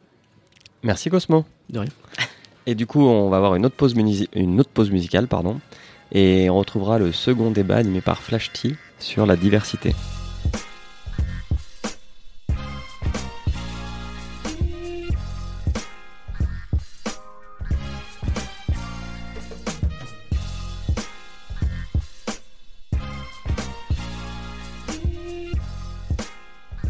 Bonjour à vous, auditeurs qui m'écoutez en ce moment sur la route ou dans votre chambre, les yeux au plafond. Je me présente, vous pouvez m'appeler Flashty ou Samora, c'est au choix. Je suis membre de l'association Podcastéo et du podcast L'école des facs. Si vous ne le connaissez pas, allez le voir, c'est bon, mangez-en. Aujourd'hui, mes invités et moi, nous sommes au Grand Control à Paris et nous allons discuter ensemble, pendant l'heure à venir, de podcast et de diversité. Tant, tant, tant. Le mot est lancé. Alors, je sais d'avance, euh, le terme diversité est connoté. Habituellement, euh, dans les médias ou en politique, on, on l'emploie pour recouvrir les périmètres euh, de ce qu'on appelle euh, les minorités visibles. Et euh, fréquemment, on l'évoque dans des sujets à polémique qui visent par exemple la diversité des animateurs de télévision, des acteurs de cinéma ou encore des politiques. Hein, quand il y a eu le Oscar So White aux États-Unis il y a quelques temps, en France, on parle souvent de la diversité dans, dans l'hémicycle. Donc euh, voilà, c'est un concept qui peut être vu comme excluant pour ceux qui seraient euh, montrés comme divers et euh, hors de la norme. Mais quelle norme Divers par rapport à qui Divers par rapport à quoi? Le podcast semble justement permettre à une nouvelle génération de s'interroger sur ces questions. Mais la diversité est un concept culturel, ethnique, racial ou encore sexuel? Ça, mes invités d'aujourd'hui, euh, Camille, Lucille et François, vont, je pense, m'aider à dessiner les contours de ce que représente ce concept pour eux. Donc, euh, mais ce que je vais faire, c'est que je vais vous laisser vous présenter. Camille, présente-toi à nos, à nos auditeurs. Bah, salut, enchantée, moi c'est Camille euh, Regas, je suis à Radio je suis là pour Radio Campus Paris en fait pour l'émission qui s'appelle Le Placard, Mhm. qui est l'émission LGBT de la radio. Donc on est un peu les intrus là je crois parce que tout, on parle de podcast depuis le début mais Ouais. nous on vient d'une antenne euh, d'une antenne FM mais avec une logique podcast. Enfin si vous voulez, je vous décrirai un peu à quoi ça ressemble. Voilà. Donc euh, moi je suis le, le côté LGBT autour de cette table. Enchantée. La section LGBT. C'est ça. Bonjour. François? Salut, euh, moi je m'appelle euh, François Oulac, euh, j'anime le podcast Le Chip donc sur Arte Radio. On parle de culture afro au sens au sens large du terme, donc c'est à la fois ce qui se passe dans la communauté et la diaspora en France, mais ça peut aussi être beaucoup de culture afro-américaine, parfois aussi de la culture du continent africain, et donc on on croise plein de problématiques à la fois euh, on parle de musique, de politique, de société, c'est assez euh, trans trans transgenre comme, comme podcast. voilà, et vous pouvez nous écouter sur Arte Radio, donc qui est une, pour le coup, un- une web radio publique, donc c'est encore un autre modèle, c'est différent, par exemple, de qualité ou de, ou de podcastéo ou de, d'autres, ou de binge, quoi. Ok. Et Lucille. Oui, bonjour. Donc Lucille Bourgeois, euh, alias Luxbox sur euh, Radio Kawa. Euh, J'anime euh, Allo Central et euh, j'ai parti. Enfin, je co-animais jusqu'à l'année dernière une émission qui s'appelait Minuit 69. Euh, ce qui traitait de la sexualité. Et donc, moi, mon créneau, c'est euh, bah, les femmes dans le podcast, bien évidemment. Et puis, donc, avec Minuit 69, euh, la représentativité, notamment, justement, de tout ce qui est euh, sexualité diverse et variée. Bien sûr. Et un bonhomme de promoteur que je suis, euh, je suis inexcusable puisque nous avons avec nous euh, Marvin du podcast Goodyear et membre de Podcastéo. Vas-y, présente. Exact, ben, salut, comme il a dit, euh, du coup je fais partie du réseau Podcastéo et j'anime Goodyear, du coup un podcast sur la mode masculine. On essaie d'avoir un point de vue un peu plus éthique, aussi un peu plus ouvert, on essaie de faire prendre conscience aux gens que la mode c'est pas quelque chose de superficiel finalement et que tout le monde peut s'y mettre de manière assez simple. Eh bien, maintenant, vous connaissez les parties prenantes de ce débat qui s'avère passionnant, qui va s'avérer passionnant. Et première question, les amis, euh, quand vous entendez le terme diversité, qu'est-ce que ça éveille chez vous? Est-ce que ça vous hérisse le poil? Est-ce que vous sentez faire partie de cette diversité? Euh, Lucie Alors moi j'ai un léger souci avec euh, le terme de diversité, euh, parce que j'ai l'impression quand on parle de diversité, par exemple dans le podcast, puisque c'est le sujet d'aujourd'hui, euh, ça donne un peu le sentiment de euh, il faut mettre des gens parce que c'est bien d'avoir des choses différentes à portée de main, on va dire. C'est pour ça que perso je préfère euh, tout ce qu'on, enfin plutôt le terme de représentation, représentativité, parce que ça, ça donne plus le sentiment que on, on permet à des personnes qui peuvent être concernées par les sujets, ou pas d'ailleurs, mais qui ont des points de vue différents, de s'exprimer sur des sujets. Marvin, toi, ton point de vue sur Bah, je, reviens, euh, je rejoins euh, beaucoup l'avis de Luxbox en fait, enfin de Lucie. C'est-à-dire que diversité, c'est un mot très politisé en fait. On, comme tu l'as dit euh, dans l'introduction, et euh, finalement, je pense que c'est plutôt euh, une affaire. euh, Enfin, il faut pas penser forcément, ouais, il faut tel genre de personne, tel genre de personne à tel endroit. Ces gens on, viennent s'ils en ont envie, s'ils ont besoin de s'exprimer un point de vue. Et je j'aime bien quand ça s'arrête juste à ça, finalement. François, toi Bah, pareil, qu'on on en a, on a un peu discuté, euh, toi et moi, Samora, avant même euh, la tenue de ce débat, et euh, je te disais déjà mes, mes réserves que j'avais sur le, le terme diversité, dans le sens où personnellement, euh, étant noir, je me, je me réveille jamais le matin en me disant tiens, je fais partie de la diversité. Euh, le problème avec la diver- le mot diversité, en fait, c'est que ça désigne euh, tout- toute une partie euh, de la population parce qu'ils ne le sont pas. Et, euh, et du coup, ben, c'est vrai que tout comme l'Xbox, je préfère un mot comme représentation qui, qui parle de ce, de ce qu'on est plutôt qu'un mot qui nous désigne en creux finalement et et en plus qui pose un problème sémantique parce que c'est un terme un peu parapluie quoi. Diversité, c'est c'est quoi? C'est tellement de choses différentes. euh. C'est divers. Justement, c'est très divers. Ça fait un peu euh, les autres quoi, les, les gens le fond là quoi. Donc Ouais. euh, ouais. Ca- Camille, t'es d'accord avec ça? Je suis tout à fait d'accord avec ce qui a été dit et puis euh, bah, je vais pas en rajouter plus que je suis vraiment d'accord avec vous trois. Juste euh, faire la, la petite mention LGBT, on pourrait aussi ré- se réapproprier ce terme-là. En fait, c'est un truc qu'on a vachement dans la communauté LGBT de Ouais. récupérer des termes négatifs. Euh, vous le savez tous, hein, toutes les insultes, tout ce qui est voilà, même le terme de queer en soi a été récupéré pour être euh, par la communauté, peu importe le terme. On pourrait faire la même chose, juste dire bah nous sommes la diversité, avec un ton d'ironie et, et l'utiliser pour justement le décrier ce terme. Voilà. Par contre, on est tous d'accord que, enfin, je me pose la question, le terme qui était le plus employé avant, minorité, ça, par contre, c'est quelque chose qui, euh, qui n'a pas sa place.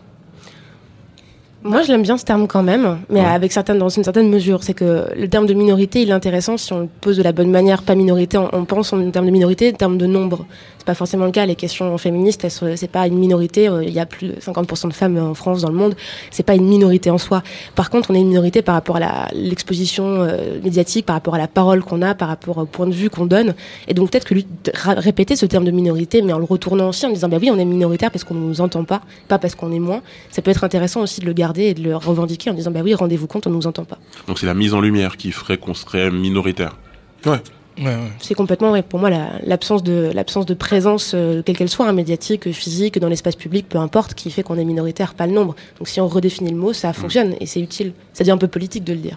Alors, j'aurais pu euh, faire le, le candide et dire Vous pensez vraiment que les médias ont échoué sur la représentativité des personnes issues Mais bon, voilà, on va pas, on va pas, on va pas se mentir. Mais du coup, euh, comment est-ce que vous expliquez que justement le- les médias traditionnels ont autant de mal à, à montrer le, ben, la France, puisqu'on est en France, dans sa globalité qui, qui veut se lancer dans. Bah, j'ai l'impression qu'en fait, euh, les.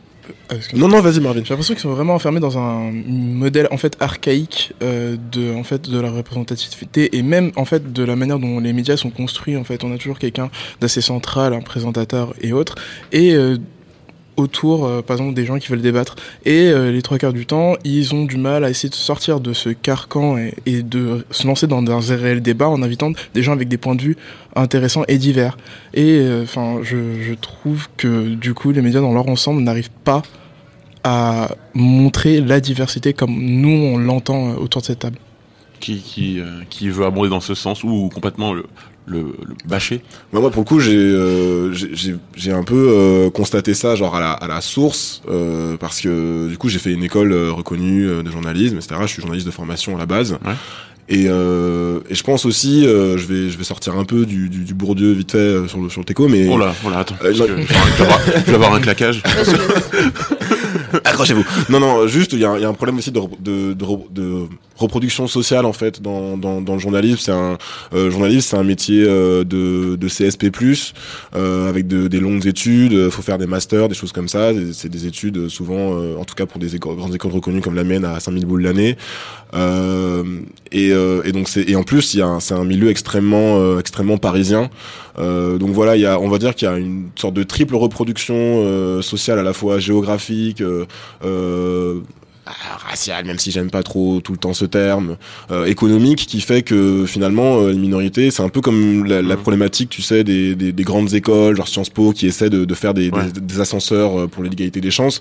On a le même problème dans le journalisme, et du coup, euh, les journalistes se se retrouvent à être tous dans un entre-soi entre personnes généralement euh, généralement hétérosexuelles et blanches euh, catholiques etc Ouais. etc Euh, et du coup euh, ben ils regardent tous la société par la même euh, lunette Mm. et, euh, et c'est et c'est là qu'on se trouve euh, avec ce, ce problème de représentativité quoi Alors, je vois euh, Camille et Lucille qui euh, acquiescent.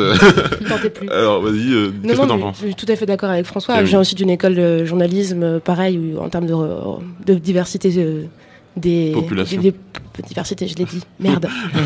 Aïe Ça y est, c'est fait. Allez, un mais euro en dans termes le- dans le en termes de, en termes de- d'origine sociale, euh, dans, dans la promo, on peut pas dire qu'on était au top et qu'on était en collé à la pro- pourcentage de la population Ouais. française, clairement. Ouais. Juste pour faire encore un peu de Bourdieu à deux balles en plus, ce qui a été dit, parce que c'est c'est important de le répéter. Les médias, c'est prendre la parole. Et prendre la parole, c'est socialement extrêmement euh, di- différencié. Euh, quand on grandit euh, dans une famille où, en fait, euh, des parents sont avocats, ou juste prendre la parole, s'exprimer, euh, tout ça, c'est normal, c'est on est légitime de le faire. Bah, pas de parler dans un média euh, télé, ra- radio, juste même écrire, Ouais. c'est déjà beaucoup plus simple. Quand on apprend, en fait, à se taire, on ne nous donne pas l'occasion de parler, c'est très, très difficile ensuite d'arriver dans les médias, d'arriver à être journaliste et juste parler, quoi c'est très très marqué, on le voit très bien. Moi, je suis journaliste radio de formation. Quelqu'un qui parle mal, on dirait ah non c'est bon, vas-y, mauvais client, on passe à autre chose. Ouais. Ouais, mais c'est très c'est très marqué socialement. Donc c'est pour ça aussi qu'on on reproduit toujours les mêmes interlocuteurs qui viennent parler parce qu'ils parlent bien. Voilà, ils font 50 Les secondes d'intervention et basta, ils sont cool. Ouais, bah c'est problématique à la fin sur le résultat global. Si on regarde sur tous les médias à l'année qui parlent, et bah c'est c'est vraiment compliqué après de de dire qu'on fait un travail euh, divers, varié. Euh, Pour en plus euh, se retrouver à la place de celui qui, présente ou qui anime, parce que on a de plus en plus de personnes variées, on va dire, de plus en plus enfin, j'ai envie de dire, euh, au niveau des chroniqueurs, au niveau des intervenants, mais au niveau la personne qui présente, la personne qui anime. Donc souvent, euh, bah, c'est toujours le type blanc, j'ai envie de dire. Ouais. Et c'est aussi parce que euh, bah, dès que tu sors justement du schéma du type blanc, c'est tellement difficile. Tu es tout le temps obligé de faire encore plus tes preuves. Pour être exactement au même niveau que le type blanc, il va falloir que tu sois encore meilleur, parce que de toute façon, il n'y a absolument rien qui passera. Donc ce qui fait que pour se retrouver à ce poste-là, il faut avoir mais de l'énergie Ouais. à revendre. Et moi, je parle de mon expérience en tant que femme, mais j'imagine que en tant que personne euh, racisée, si je puis dire, euh, ça doit être un peu le même genre de choses. C'est euh, du coup, bah, c'est pas évident parce qu'il faut avoir l'énergie, il faut avoir envie de passer euh, bah, son temps à se battre, quoi. Hmm. Mais du coup, maintenant qu'on a bien bâché euh, les médias traditionnels, je pense qu'ils vont tous fermer euh, après cette émission. C'est évident. Euh, Est-ce que du coup, il n'y a pas le podcast finalement c'est le meilleur moyen d'expression pour mettre en avant des questions qui et des gens qu'on verrait pas ailleurs finalement mieux que YouTube encore parce que le podcast c'est pas euh, la, la porte pour les gens qui veulent s'exprimer qui sont qu'on laisse pas s'exprimer finalement. Bah, oui et non. Parce que euh, l'avantage du podcast, c'est que j'ai envie de dire, un peu n'importe qui peut faire du podcast chez lui. S'il a envie de s'exprimer sur un sujet, c'est très facile. Il suffit d'avoir un micro et une connexion internet. Donc ça a une, enfin, je veux dire, c'est- hyper facile. Je sais pas si, enfin, si auparavant on avait cette facilité euh, pour s'exprimer éventuellement sur des, sur, sur, sur une grande onde, j'avais presque envie de dire.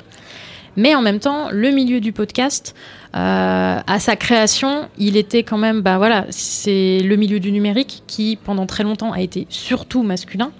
Et ce qui fait que, euh, sorti de cette grande catégorie-là, je pense que c'était pas forcément évident de quand même pouvoir avoir la place et la possibilité pour s'exprimer. Euh, Marvin, toi tu comment toi tu as fait un petit podcast avec euh, avec justement euh, euh, Ardel. Ouais, on a fait ça avec deux trois bouts de ficelle et tout. Et euh, finalement, je me suis rendu compte que ça m'intéressait pas mal. Et on, finalement, tout à l'heure, on en discutait avec François. On se disait que finalement, le podcast à la base, c'était euh, bah, des gens qui avaient juste envie de s'exprimer. C'était un peu des geeks et ils étaient dans leur coin. Et ils se disaient que finalement, peut-être que leur point de vue intéressait d'autres personnes. Et c'est un, je me suis un peu reconnu du coup dans ce qu'il a dit parce que c'est un peu ça en fait. J'arrivais pas à parler de mode avec d'autres personnes. C'était en général toujours, comme on l'a dit euh, tout à l'heure, des hommes blancs ou des, des blancs de manière générale qui parlaient de ça. Et nous on s'est dit ben pourquoi pas apporter un autre point de vue là-dessus. Genre on est capable de le faire. Voilà, c'est ça. Ouais. Et ça a fonctionné. Et, le, et chez le chip, euh, c'est la même mentalité, c'est-à-dire euh, le, le podcast, c'est le moyen qui vous permet de dire des choses que vous pourriez peut-être pas dire ailleurs. Ouais, alors euh, là-dessus, euh, je, je diffère un petit peu de mes deux euh, acolytes, Kevin et Mélanie, qui, euh, avant même de se lancer dans le podcast, étaient déjà des, euh, des auditeurs vraiment très très avide euh, de podcast. Moi, c'était un peu différent. Je connaissais le podcast parce que je traînais pas, pas mal sur SoundCloud à l'époque. Mais quand, mais en fait, c'est la même chose quand j'ai eu l'idée euh, de, de, faire le chip. C'était d'abord le, le, propos en fait qui me qui m'a motivé à faire du podcast avant l'idée de faire du podcast. C'est-à-dire que j'ai réfléchi, je me suis dit, bah, j'aimerais bien parler de ce genre de sujet-là. Euh, où est-ce que je vais pouvoir faire ça? Euh, J'ai approché quand même euh, deux trois radios, etc. Parce que voilà, euh, par réseau interposé, tout ça. Et très vite, j'ai compris que sur la, la, la, bande FM ou les médias en général mainstream et traditionnels, il n'y avait pas la place pour euh, ce qu'on voulait faire, à la fois en termes de propos, mais même en termes de format, en termes de liberté de ton. Enfin, il y avait rien qui allait quoi. Mmh. Et donc le, le, podcast, au début, pour moi, c'était plus un, un moyen qu'une fin. Ouais, ouais. Et toi, Camille Non, moi, un peu différent parce que moi, pour le coup, je vais faire la vieille. Je suis sur une antenne FM. Oui, ta ta ta. Waouh, ça y est, radio libre, tout ça. Non, très sérieusement, euh, il y avait déjà l'espace pour en parler, donc les radios assos, ouais. mais c'est quelque chose de très précaire. On est d'accord. C'est-à-dire que nous, on a pu présenter l'émission en disant salut, on veut parler d'LGBT une fois par mois, puis une fois toutes les semaines euh, sur l'antenne de Radio Campus Paris. Il n'y a jamais eu aucun problème pour le faire, mais évidemment, ça reste une porte d'entrée qui n'est pas forcément accessible à tous. Il faut avoir une radio à côté de chez soi, il faut avoir envie, avoir des potes, tout ça. Oui, le podcast, c'est sûr que aide, à, tout le monde à prendre son micro, dire bonjour, je parle aussi facilement que bonjour, j'écris un post de blog.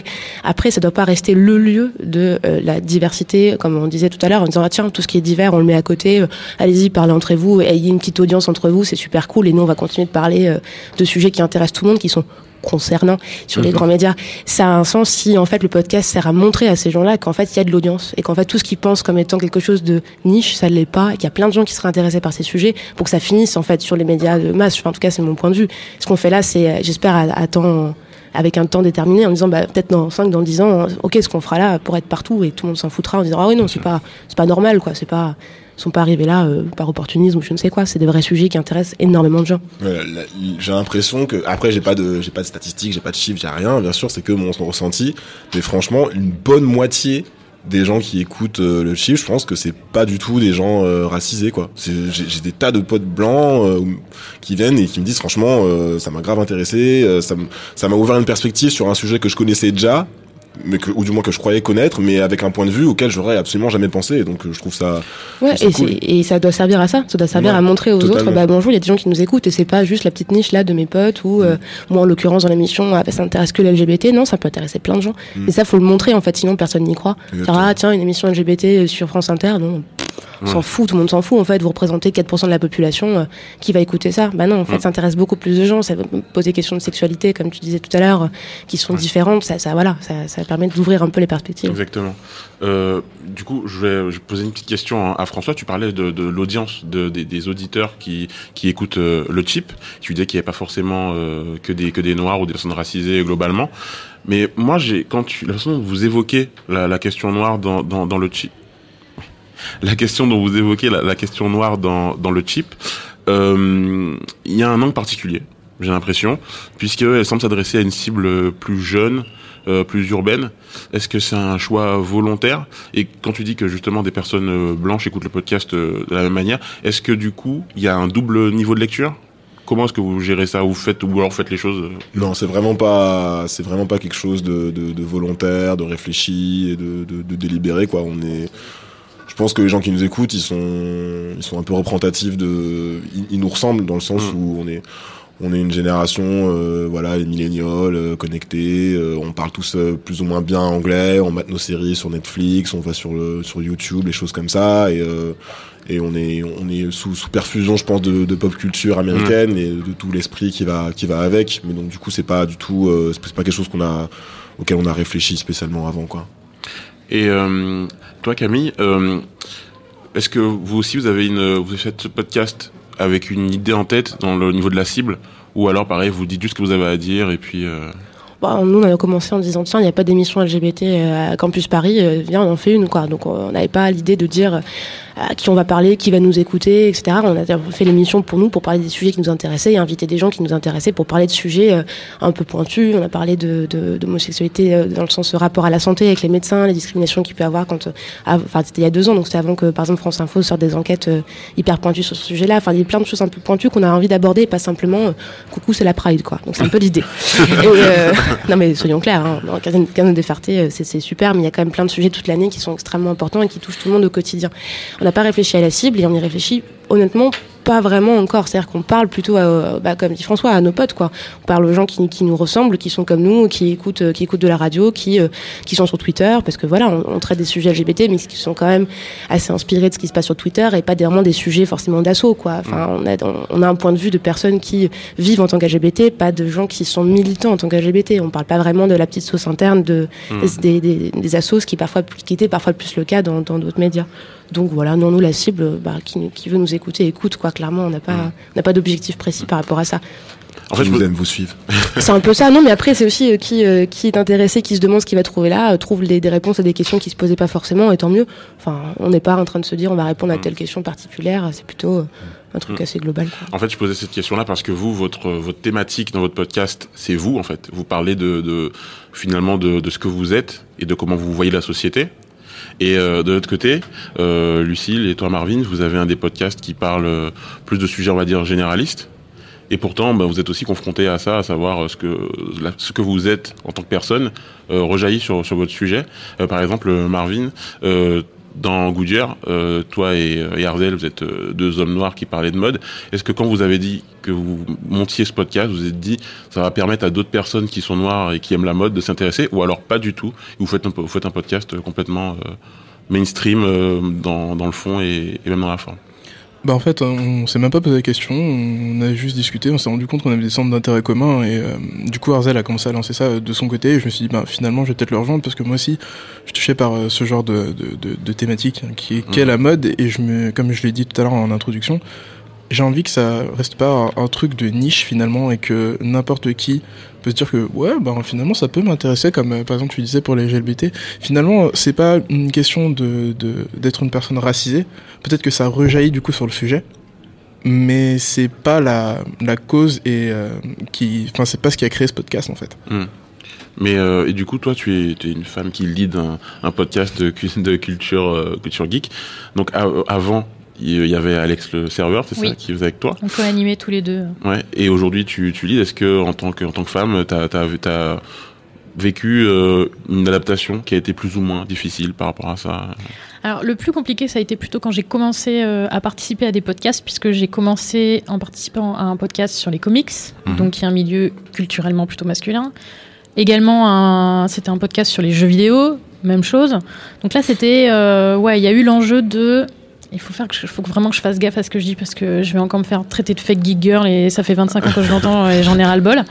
Depuis, euh, j'ai un peu vieilli et maintenant je ben, j'ai les rênes entre guillemets euh, du podcast Allo Central et euh, c'est pas forcément, enfin, j'ai envie de dire que c'est facile parce que voilà, ça fait quelques années maintenant que je suis dedans.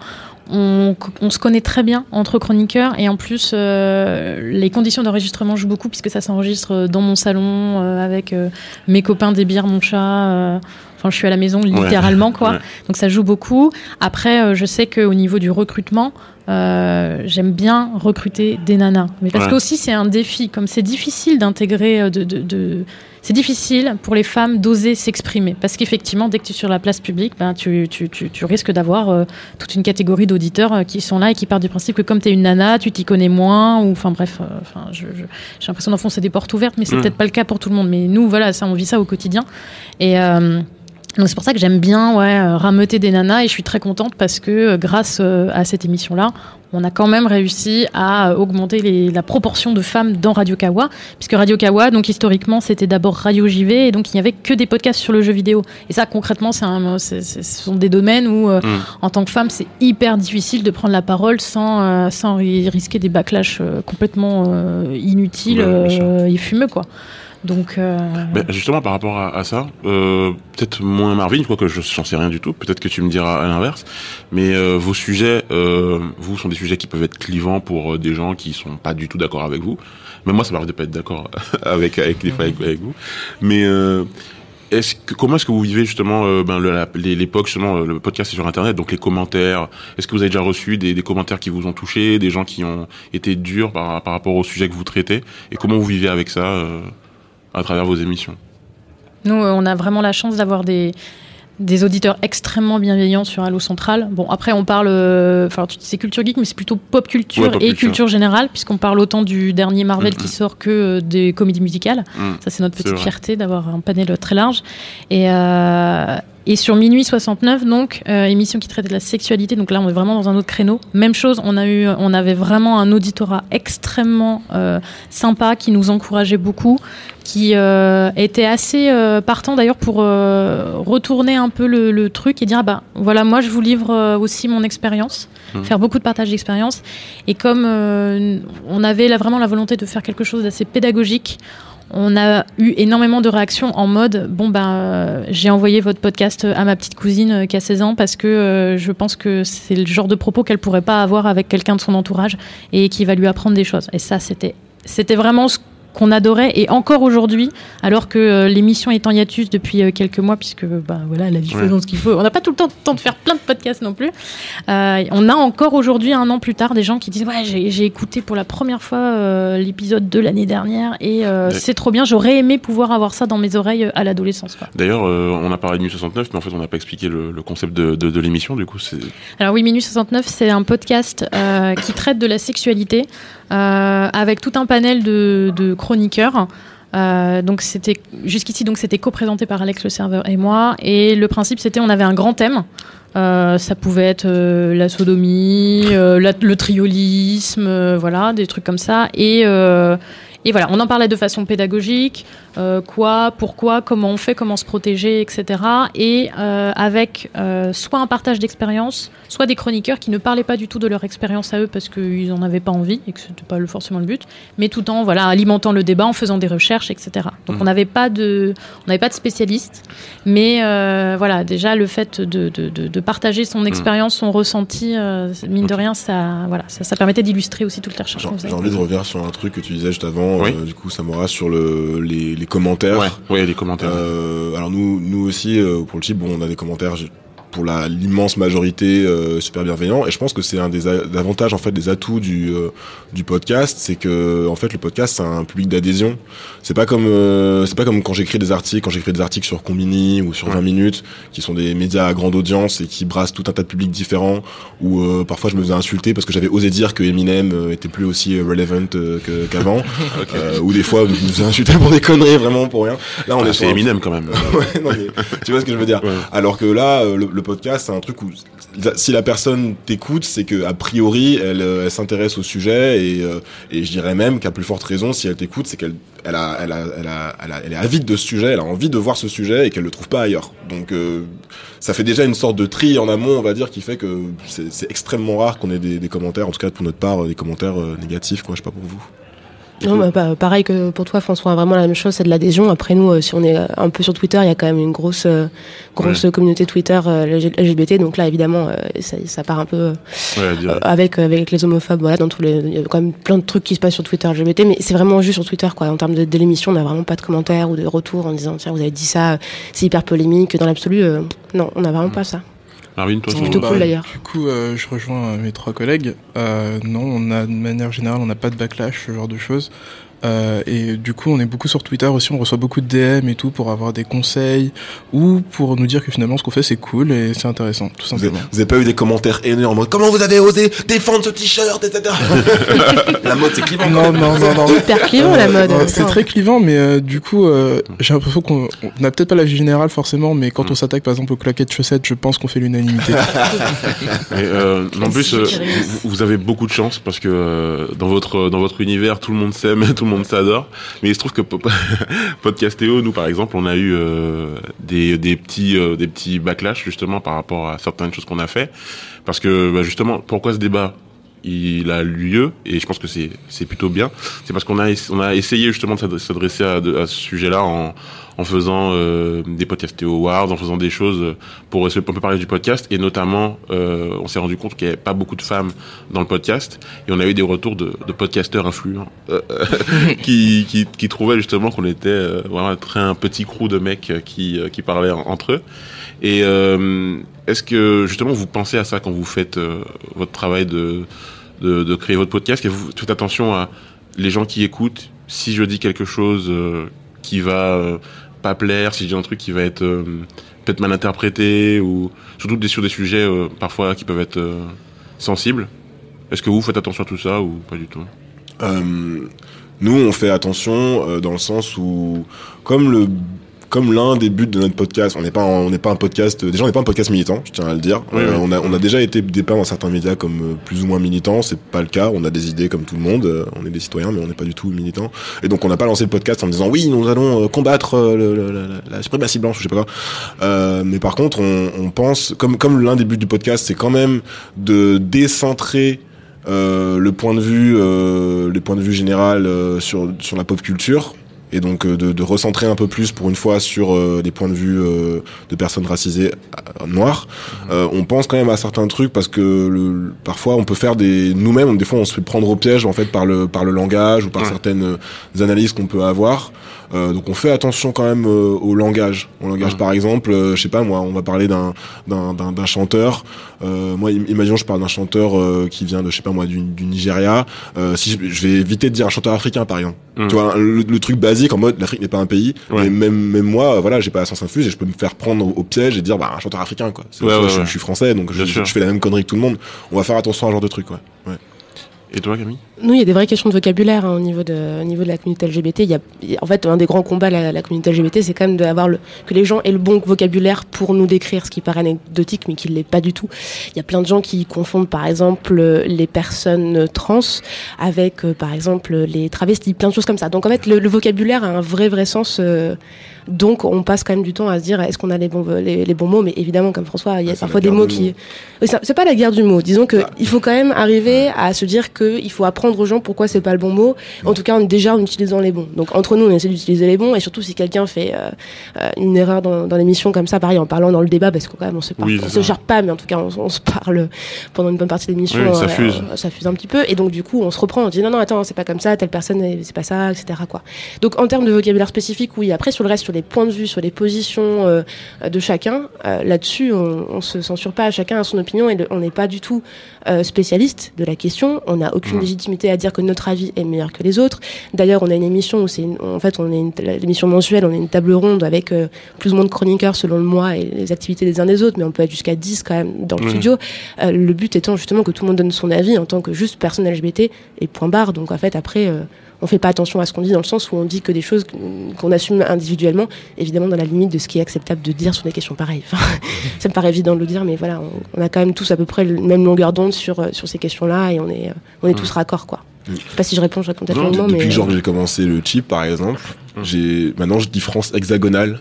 Euh, dis, je dis Ouais. France hexagonale au lieu de, De la France. pour pour parler de la France en opposition aux Antilles au lieu de dire euh, la, la métropole Ah tu ouais. vois parce que métropole égale euh, métropole colonie tu vois Ouais. donc maintenant euh, mieux. au, au contact, au contact de Kevin je me suis mis à dire France hexagonale tu vois des trucs comme ça ouais. Ouais.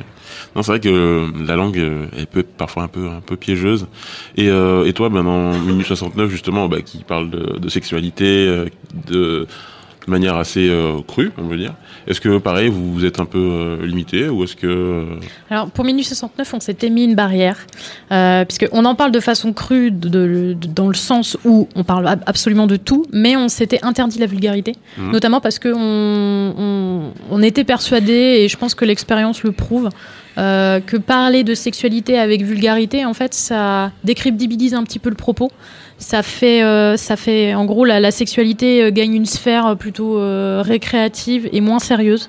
Donc, euh, on en profitait juste avant l'enregistrement. On disait plein de gros mots, on disait plein de trucs comme ça.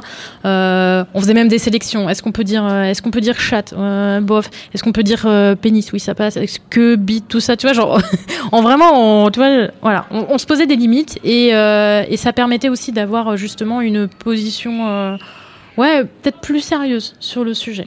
Mais d'ailleurs, euh, dans cette émission en 1069, il y avait euh, euh, des personnes de toute euh, orientation sexuelle, et euh, je me demandais justement s'il y avait des, des personnes qui étaient arrivées à peut-être dévoiler des choses sur elles, euh, sur leur sexualité pendant l'émission, euh, justement, euh, alors que c'était pas quelque chose qui était connu. euh. Alors, on avait. euh, bah, Alex le serveur euh, était ouvert, est ouvertement gay depuis très longtemps, il s'en est jamais caché dans les podcasts, etc. Donc, mais c'était vraiment la seule personne qui avait, en gros, fait éventuellement son coming out avant. Comme l'émission s'est construite non pas autour de personnes avec des orientations, mais autour de personnes, puisqu'en Mm. fait, Alex le serveur, en droit à César, ce qui est à César, voulait absolument créer justement un podcast sur la sexualité. Et, euh, il, et il a réussi à, créer ce projet-là autour des justement des chroniqueurs de Halo Central parce qu'on avait tellement l'habitude de, travailler ensemble tous les 15 jours. Une fois l'enregistrement terminé, on restait euh, des heures sur Mumble pour parler de tout, de rien, etc. Donc ça s'est créé autour de gens qui se connaissaient bien. Donc ça a permis aussi d'avoir une liberté de ton euh, totale, j'ai envie de dire. On était à l'aise, assez à l'aise les uns avec les autres pour euh, parler de sexualité, même si pour certains on s'était jamais vu puisque à l'époque Halo Central s'enregistrait sur Mumble. On avait donc des gens en Belgique, etc., partout en France et tout. C'était vachement sympa. Et après coup, effectivement, quand on a commencé à faire l'émission, ben voilà, euh, on s'est rendu compte que certaines personnes avaient des orientations sexuelles euh, non hétéro, mais simplement ils avaient jamais eu l'occasion d'en parler parce que quand tu fais un podcast euh, Oui. sur la littérature, euh, bon, à part si effectivement tu parles d'un film ou d'un truc ou d'une musique qui fait un rapport à ton expérience et que tu le dis à l'antenne. Bon, il n'y a, il y a pas forcément de raison de citer euh, ton, ex- enfin, ton orientation sexuelle. Et donc, euh, ouais, il y a eu des, sortes de révélations comme ça, et je peux même euh, partir du meilleur cas concret. Euh, moi, c'était la première fois que, en dehors de deux trois copains, je disais je suis bisexuel, et du coup, c'était dans un podcast. Donc maintenant, je pars du principe que, vu que j'en ai parlé dans un podcast, même s'il y a trois glandus qui l'ont écouté, je pars du principe que tout le monde le sait, et je m'en fous. ok. Bah, c'est, c'est, c'est clair. Voilà, c'est clair. voilà. Euh, est-ce que vous pensez que. Ça nous arrive. Oui, de temps en temps. Ben voilà, c'est tout. Je pense donc je suis, donc. Euh. Tu es, du coup. Non, mais est-ce que, est-ce que vous pensez, euh, avec euh, que le pod, les podcasts comme vous le faites, euh, que ce soit euh, sur des thématiques euh, vraiment euh, directes sur euh, la diversité, ou, ou en étant justement faisant partie de la diversité, faisant des sujets plus mainstream, est-ce que pour vous le, le podcast, enfin influencer finalement le- les médias traditionnels et faire que ben ces voix, les vôtres, seront entendues et qu'on n'aura pas que Omar Sy ou deux trois personnes. non non, je, on coupe, on va couper ça. Ah non, c'est du direct. et voilà donc, mais euh, qu'on pourra avoir, plus de, de, de, de voix différentes à l'avenir, parce que T'a- T'avais l'air Camille de, de dire tout à l'heure que tu souhaitais ça, quoi. Bah, je le souhaite, je le souhaite plus que tout, mais je suis que là pour constater que c'est pas du tout le cas. Euh, là, on est Ah. quand même, bah, euh, on a beau à être un podcast LGBT, déjà il n'y en a quasiment pas. Bon, de- premièrement, donc on touche, on va quand même dire, euh, à un nombre de personnes assez limité. Euh, et puis, de, deuxième chose, aujourd'hui, on, un des débats publics actuellement, c'est la PMA. Euh, on peut pas dire qu'on entende quand même des personnes, euh, elles en l'occurrence lesbiennes, parler dans les médias pour parler de ces questions-là. Donc, on peut pas dire que le traitement des questions LGBT se soit réellement amélioré euh, là dans les cinq dernières années depuis que le podcast prend vraiment de l'ampleur. Donc euh, non, non, pour l'instant, ça aide pas vraiment à parler de tout Il y a ça. des journalistes, euh, il y a des journalistes, des personnalités médiatiques connues qui sont ouvertement LGBT. Il y en a énormément qui le sont, mais pas ouvertement. Oui, ils sont dans le placard, quoi. Il y en a énormément dans le placard, ou alors dans- en, tout, en tout cas dans, dans le placard médiatique, dans le sens où les leurs collègues le savent, mais ils ne le disent pas à l'antenne et ça ne change, ça influence pas forcément la manière de traiter les sujets. Il y a quand même un certain silence. Enfin, il y a, il y a pas un pla- il y a un placard, on va dire, dans les médias, on peut le dire comme ça. Euh, après, non, juste sur le traitement, euh, le traitement des questions LGBT, on peut pas dire qu'on est, on a quand même avancé, heureusement, merci. Mais il y a quand même plein de, plein de choses, plein de points où on peut encore avancer. Et c'est pas parce que euh, plein de gens prennent la parole sur ce sujet, plein de gens influents, des youtubeurs comme Adrienne de la Vega, que ça avance rapidement, notamment pour les trans. Il y a quand même énormément de sujets de télé qui sont hyper clichés, avec les mauvais termes, avec l'utilisation du dead name, donc le nom de la personne avant qu'elle fasse sa transition, tout un tas de trucs comme ça, qui avancent quand même assez lentement. Heureusement qu'il y a l'association des journalistes LGBT qui s'est lancée pour euh, pointer du doigt tous ces deux problèmes-là. Mais bon, on peut, on peut dire qu'on peut-être qu'on apporte une mini pierre à l'édifice, mais euh, pour l'instant, ça va quand même très très lentement. Donc j'espère oui que ça va changer, mais pour l'instant, on peut pas dire que ce soit euh, que ce soit la révolution euh, dans les médias, quoi, clairement. François, t'en penses quoi? Euh, je pense que si, euh, je pense que ça pourrait peut-être changer. euh, Parce que vous êtes chez Arte, Arte Radio, qui, qui Ouais. est un grand, un grand média. Oui, en quelque sorte. Enfin, Arte, en tout cas. Bah, c'était aussi une, euh, au-delà du fait que Arte fait du super taf, euh, des, des, des productions sonores euh, de, de super qualité, que c'est une super marque, etc. C'est vrai que c'était important, euh, en tout cas pour moi, euh, qu'on soit sur un média, euh, un grand média un peu traditionnel, parce que on voulait pas être. euh, on- on aime, on aime aussi les médias, euh, les médias identifiés comme afro, mais euh, j'avais envie qu'on parle euh, à d'autres gens parce que malheureusement aujourd'hui, euh, les non-afro vont pas du tout euh, lire des choses comme Nothing But the Wax, euh, No Fee, ou vont pas écouter euh, euh, grand chose d'identifié comme afro. Donc c'était important pour nous d'être, j'aime pas trop le dire comme ça, mais ouais, d'être les noirs qui allaient parler dans un média blanc. Quoi, c'était important pour nous. Mhm. Euh, ensuite, est-ce que est-ce que j'ai est-ce que j'ai l'impression que ça va changer? Je honnêtement, je je sais pas. J'ai l'impression que le que le milieu du podcast aujourd'hui, même s'il est de plus en plus important, il est quand même il évolue quand même en, en, en circuit euh, fermé, cloisonné par rapport aux grands médias traditionnels. Et donc si, si les grands médias traditionnels devaient se révéler plus inclusifs, c'est quelque chose qui viendra de l'intérieur des médias traditionnels. Je pense pas que les gens, que les médias traditionnels vont se dire ah tiens c'est cool ce qui se font, ce qui se fait dans les podcasts là. Et si on commençait à les imiter ou Ah si ouais. on commençait à, à, à engager des gens du, du podcast chez nous, j'ai pas l'impression que Ouais. c'est comme ça que ça va se faire. C'est mon avis euh, tout à fait personnel. hein. Euh, vous, vous pensez quoi? Marvin, peut-être?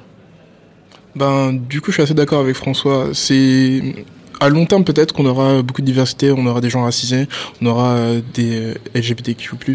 Mais le souci, c'est que encore une fois, on revient sur le média, traditionnel. Comme il a dit, je pense que ça sert de l'intérieur, chez eux directement. Ça va prendre beaucoup de temps, beaucoup, beaucoup trop à mon goût. Et on n'aura pas, enfin, même si on fait des podcasts ou par exemple de la radio libre euh, ou de la radio indépendante, je pense pas qu'on aura une gros, un gros impact sur, le, sur les médias traditionnels et le fait qu'ils vont bouger vite ou pas. Toi, tu en penses quoi, Lucie? Bah, euh, un peu comme Camille, je pense que, enfin même comme tout le monde, oui, ça serait bien. Parce que ta première question, c'est est-ce que ça serait bien? Bah évidemment que ça serait bien. Oui, oui, oui. Euh, après, euh, moi, je Après, ça dépend pour qui Parce qu'il y a des gens qui Oui, c'est vrai, c'est vrai. Il y a une partie de la France à qui les, racistes, les homophobes, ils ont pas envie, mais tant pis pour eux. Mais après, voilà, moi, je suis assez, je, je fais partie de la branche pessimiste, on va dire. De toute façon, c'est pour ça que je, je, je ne, je ne regarde plus la télévision. Il y a plein de gros médias que j'ai abandonnés parce que j'en avais ras le bol de voir toujours les mêmes tronches, toujours les mêmes points de vue. Et euh, c'est pour ça justement que je suis contente que les podcasts notamment euh, émergent autant depuis quelques années parce que ça permet vraiment d'avoir euh, d'autres choses. Voilà. Mais ouais, je reste pessimiste. Je pense que, je pense que en fait, le, le- le- les médias c'est juste une représentation de d'une culture. Et je pense que la culture française de masse, Ouais. elle a encore beaucoup, beaucoup, beaucoup de chemin à faire. Donc Ouais. ça arrivera peut-être, mais je pense que ça sera dans très longtemps D'accord.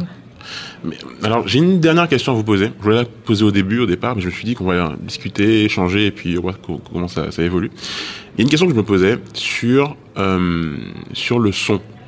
C'est-à-dire que, euh, par exemple, sur YouTube, on n'a pas énormément, effectivement, de YouTubeurs racisés, il y en a, on peut les compter. On peut se dire que c'est parce que, parce que la visibilité, la vidéo, certaines personnes ne veulent pas être, se montrer, ou on ne veut pas montrer certaines personnes. Et le podcast, qui est audio, où on ne voit pas les physiques, on ne sait pas à qui on qui, qui nous parle. Enfin, en tout cas, si on cherche pas, on n'a pas l'information directement. Pourquoi, à votre avis, la question de la diversité, la question de la race, je, me permets d'employer ce terme, enfin, d'origine ethnique. Je t'en prie. Euh, Plus pour race que pour ethnie, personnellement. oui, mais moi aussi, un débat mais oui, voilà, c'est un, long, long débat qu'on n'aura Ouais, pas ouais, ici, malheureusement. Mais euh, pourquoi est-ce que les, ces origines, ça, ça c'est important, euh, malgré le fait qu'on ne les voit pas à travers le podcast? Vous avez euh, une idée là-dessus? Ça dépend peut-être du sujet. Hein. Parce que, enfin, même chose, je reprends toujours mon exemple. hein. Mais euh, pour Minuit 69, le fait que justement nous soyons, pour certains, des personnes non hétéros, ça avait un intérêt dans le discours. Donc c'est pour ça qu'on l'a dit. Après, dans Allo Central, comme on parle de films, de bouquins, de musique, etc., qu'on soit des femmes, des hommes, euh, racisés ou non, à part, voilà, si à un moment on fait un parallèle avec notre expérience personnelle, on peut passer un épisode entier sans que ça soit dit. Bon, alors après, une, une voix de femme et une voix d'homme, Oui. c'est quand même vachement plus facile à discerner que une voix de personne euh, du Moyen-Orient et euh, d'Europe ou de machin ou de bidule, ça c'est sûr. Mais, euh, mais voilà, si le sujet ne se prête pas, entre guillemets, à. Enfin, je- y a- Et encore, et encore, parce que la pop culture, ben, nous aussi on parle de pop culture et on se rend compte qu'en fait c'est super important aussi d'avoir des points de vue divers, même sur des trucs qui Bien sont sûr. pas. Tu vois, par exemple, je sais pas moi, j'in- j'invente un truc au pif, tu vois, mais euh, je sais pas un film comme euh, Superman, ben peut-être qu'une femme va avoir un point de vue différent, elle va dire ah oui mais c'est un mythe de l'hypervirilité ou j'en sais rien, tu vois. Enfin peut-être que même pour ça. Ouais, mais du tu coup, vois. tu peux aussi t'exprimer sur le sujet sans dire mon point de vue en tant que femme. Tu vois ce que je veux dire? Ouais, C'est oui, juste que c'est du coup c'est implicite. Ah oui oui d'accord oui. Voilà, c'était plus oui, dans oui, ce sens-là. Oui d'accord. oui, Voilà. Quelqu'un a un avis sur le sujet Oui, je, je suis pas sûre d'avoir compris toute la question, mais de la même dont je l'entends. Non, mais c'est vrai, je le dis directement. Si je réponds à côté, vous Oui. comprenez En pourquoi. c'est une, une- une question de cours de philo, donc il n'y a pas de. il reste un quart d'heure. Euh, non, mais nous, l'audio, ça, ça a un avantage qui permet quand même de parler de ces questions-là qui nous concernent personnellement sans avoir à montrer nos tronches aussi. Enfin, Mm. on peut le dire clairement. Ouais. On vient d'une, allez, euh, met- mettons une minorité qui ne se voit pas. Clairement, euh, enfin, moi, si je dis pas que je suis lesbienne, personne ne, ne le sait, ou en tout cas à une coupe de cheveux près, ça peut passer. Euh, du coup, c'est quand même, ça permet de, de parler de ces sujets-là sans avoir à le dire, à le crier à tout le monde. Je serais youtubeuse, ce serait quand même un peu différent, mine de rien. On voit ma tronche, on sait qui je suis, même si je donne pas mon nom de famille, ça, je m'en reconnais facilement. Ouais. Et puis le harcèlement, tout ça, ça peut. Oui, non, mais au-delà de la question d'harcèlement, juste en termes de est-ce que je veux faire euh, un, un l'annoncer vraiment au monde entier en disant coucou, c'est moi, ou juste en, disant, en se disant je vais faire une émission qui pour moi me semble importante de manière un peu politique, ou en tout cas engagée personnellement, je peux le faire assez discrètement, où ma voix, en fait, je peux signer d'un autre nom, tout le monde s'en fout un petit peu. Ce qui est un peu le cas au début de l'émission où on s'est dit bon allez on le fait, mais on revendique pas plus que ça, et ça permet aussi à des gens de nous rejoindre autour des autour des micros sans avoir à faire un un, un, fulgurant. D'ailleurs, nous, on ne demande pas si les personnes sont euh, lesbiennes, bi, euh, enfin peu importe leur définition. Donc ça permet aussi cette intimité-là où on parle de ce qu'on a envie de parler sans avoir à mettre une étiquette directement sur notre tronche, ce qui est quand même assez pratique. Au-delà des questions de harcèlement, tout ça, hein, juste Mm. pour soi, de, dans quelle étape on est chacun individuellement de son coming out généralisé, on va dire, par Ouais. rapport à son boulot, tout ça. Ça permet juste de se dire, bah, je vais en parler parce que j'ai envie de parler de cet album-là, j'ai envie de parler en fait de tel film que je suis allé voir, mais je vais le faire, euh, enfin, avec euh, mes mots sans que forcément ça me traîne derrière euh, pour une raison que soit Y au boulot si jamais je veux pas être reconnu, quoi. Mm. Je sais pas si c'était la question dans l'absolu, mais. Non, euh, c'était c'était une très très belle en réponse. tout cas, pour l'audio, nous, c'est ça. Enfin, ça permet ça. Mm. Donc, on n'est pas prêt à faire de la vidéo. pour le moment. Et d'être Marvin. euh, Bah, du coup, je rejoins euh, l'avis qui a été donné.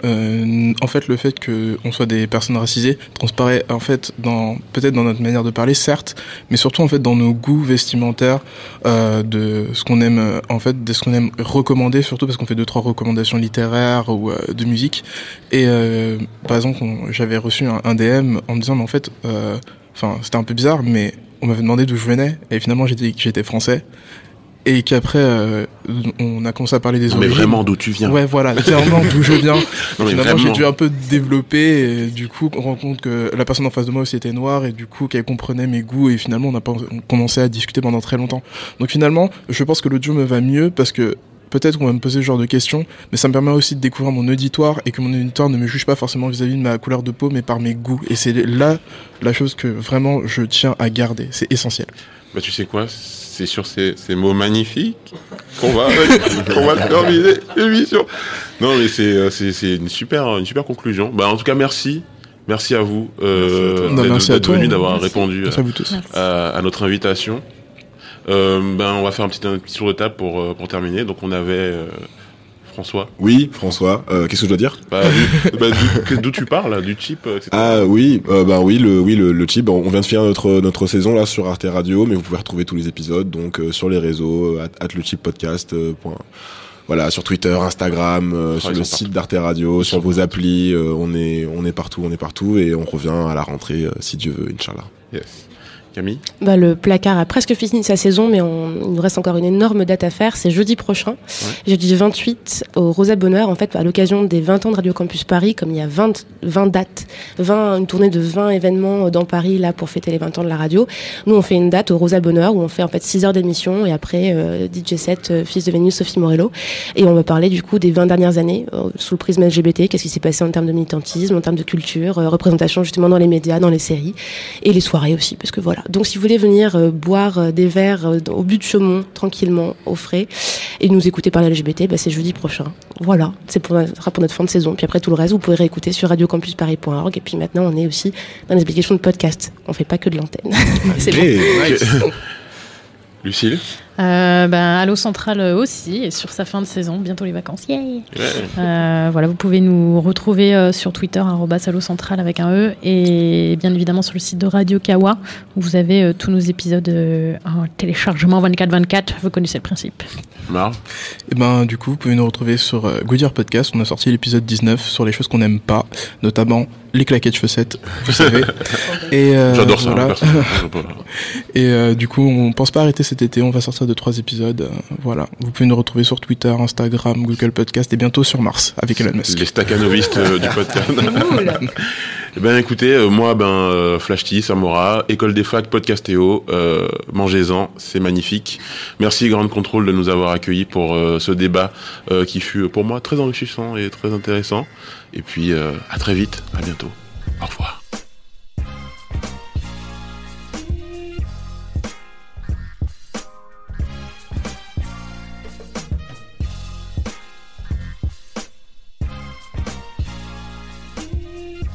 Rebonjour à tous. Euh, on va finir avec une, note de légèreté après ce très beau débat sur la diversité animé euh, brill- brillamment par, par Flash. On reçoit Thomas de Parlons Péloche. Oui, bonjour. Je vois que quand il y a de la, la diversité, il y a du monde, quand il y a de l'innovation, il y a du monde. Et pour moi, il y a, plus que Fanny et, et Julien, mais ça me, fait- ça me fait plaisir. Bah, dis tout de suite quand ça suffit pas, hein. Non, non, non, non, non. franchement, voilà. Je vais, je vais commencer en vous disant que ma chronique touche à, à son début. Euh, C'est, maintenant, c'est imminent. Donc bonjour, bonjour. Donc ça, je viens de le dire juste avant. On m'a demandé aujourd'hui, en tant que podcasteur et humoriste, de faire une chronique d'humour sur le podcast, mais je vous avoue que ça m'émeut vraiment d'être en direct parce que quand on est podcasteur et on n'a pas l'habitude d'être en direct, alors il faut absolument éviter les erreurs à ne pas faire quand on est en direct. Par exemple, parler trop vite. Quand j'ai dit à ma mère qu'aujourd'hui j'étais à la radio, elle m'a dit de pas parler trop vite parce que sinon j'aurais l'air bête. Elle m'a fait les gros yeux. hein. Je peux dire qu'elle m'a fait les gros yeux. hein. Elle m'a fait les gros yeux. Elle m'a dit mais moi je me suis pas laissé démonter. Mais moi elle m'a fait les gros yeux. Elle m'a quand même dit Thomas, tu montes pas la capitale pour que les gens se moquent de toi. Alors tu parles pas trop vite. hein. Donc tu vas éviter de parler trop vite parce que si tu parles trop vite, les gens vont encore pas te suivre. Tu vas faire des blagues et puis les gens ils vont pas comprendre. Tu vas être malheureux. Tu vas encore revenir à la maison tout triste, te lever demain matin et puis je vais t'entendre pleurer sous ta douche parce que t'as parlé trop vite à grande contrôle alors que si t'avais parlé plus lentement, peut-être qu'il y aurait un mec de Radio France qui t'aurait repéré et t'aurait arrêté de faire ton podcast à la con et tu serais devenu une star et tu aurais pu partir de la maison et j'aurais enfin arrêté de t'entendre pleurer sous la douche. Enfin voilà, en même temps je dis ça. je dis ça en même temps. En même temps, je l'ai mal fait parce que j'ai pas trop pris la voix de ma mère hein, quand elle me gronde et en plus ma mère elle dit pas podcast, elle dit postcast. J'ai jamais compris pourquoi, mais elle dit podcast au lieu de dire podcast. J'étais venu parler de quoi déjà? Je, sais plus. Oui, oui, c'est vrai, le podcast. Donc oui, pour la chronique du début, je voulais faire un truc sur le business model dans le podcast parce que j'arrête pas de regarder des conférences sur le podcast ils disent tout le temps business model. Alors du coup, je me suis dit oula, oula, ça, ça, ça- fait bien de dire business model. Et puis après, je me suis rendu compte que je savais pas ce que ça voulait dire business model. Du coup, je suis allé voir ce que ça voulait dire business model et quand j'ai compris ce que ça voulait dire business model, je me suis dit que je pouvais pas pas faire trois heures sur business model dans le podcast parce que le business model du podcast pour l'instant, c'est plutôt tu achètes du matos qui te coûte plein de sous, du coup tu perds plein de sous et après tu gagnes pas de sous. Voilà, c'est ça le business model. très bien résumé. Ouais, bah, c'était la, la partie économique sur le podcast et je trouve que je trouve que Thomas t'as fait du bon boulot, c'est bien, t'as bien traité la partie éco, bah de rien Thomas, je me fais mes propres compliments moi-même. hein. C'est ma mère, elle m'a dit dans le monde de la radio, si tu te complimentes pas toi-même, bah personne ne le fera. C'est un monde de requins la radio. Je suis sûr que tu vas faire ta chronique et que tu vas pleurer. Bah là je te ferai dire maman que je pleure pas déjà et que les gens ils ont l'air hyper conquis par mon discours. Euh, hein, que c'est vrai, Fanny, Julien, c'est vrai. C'est Oui, vrai. oui. Bon du coup, je- du coup, So far, so good. du coup, je, du coup, je continue.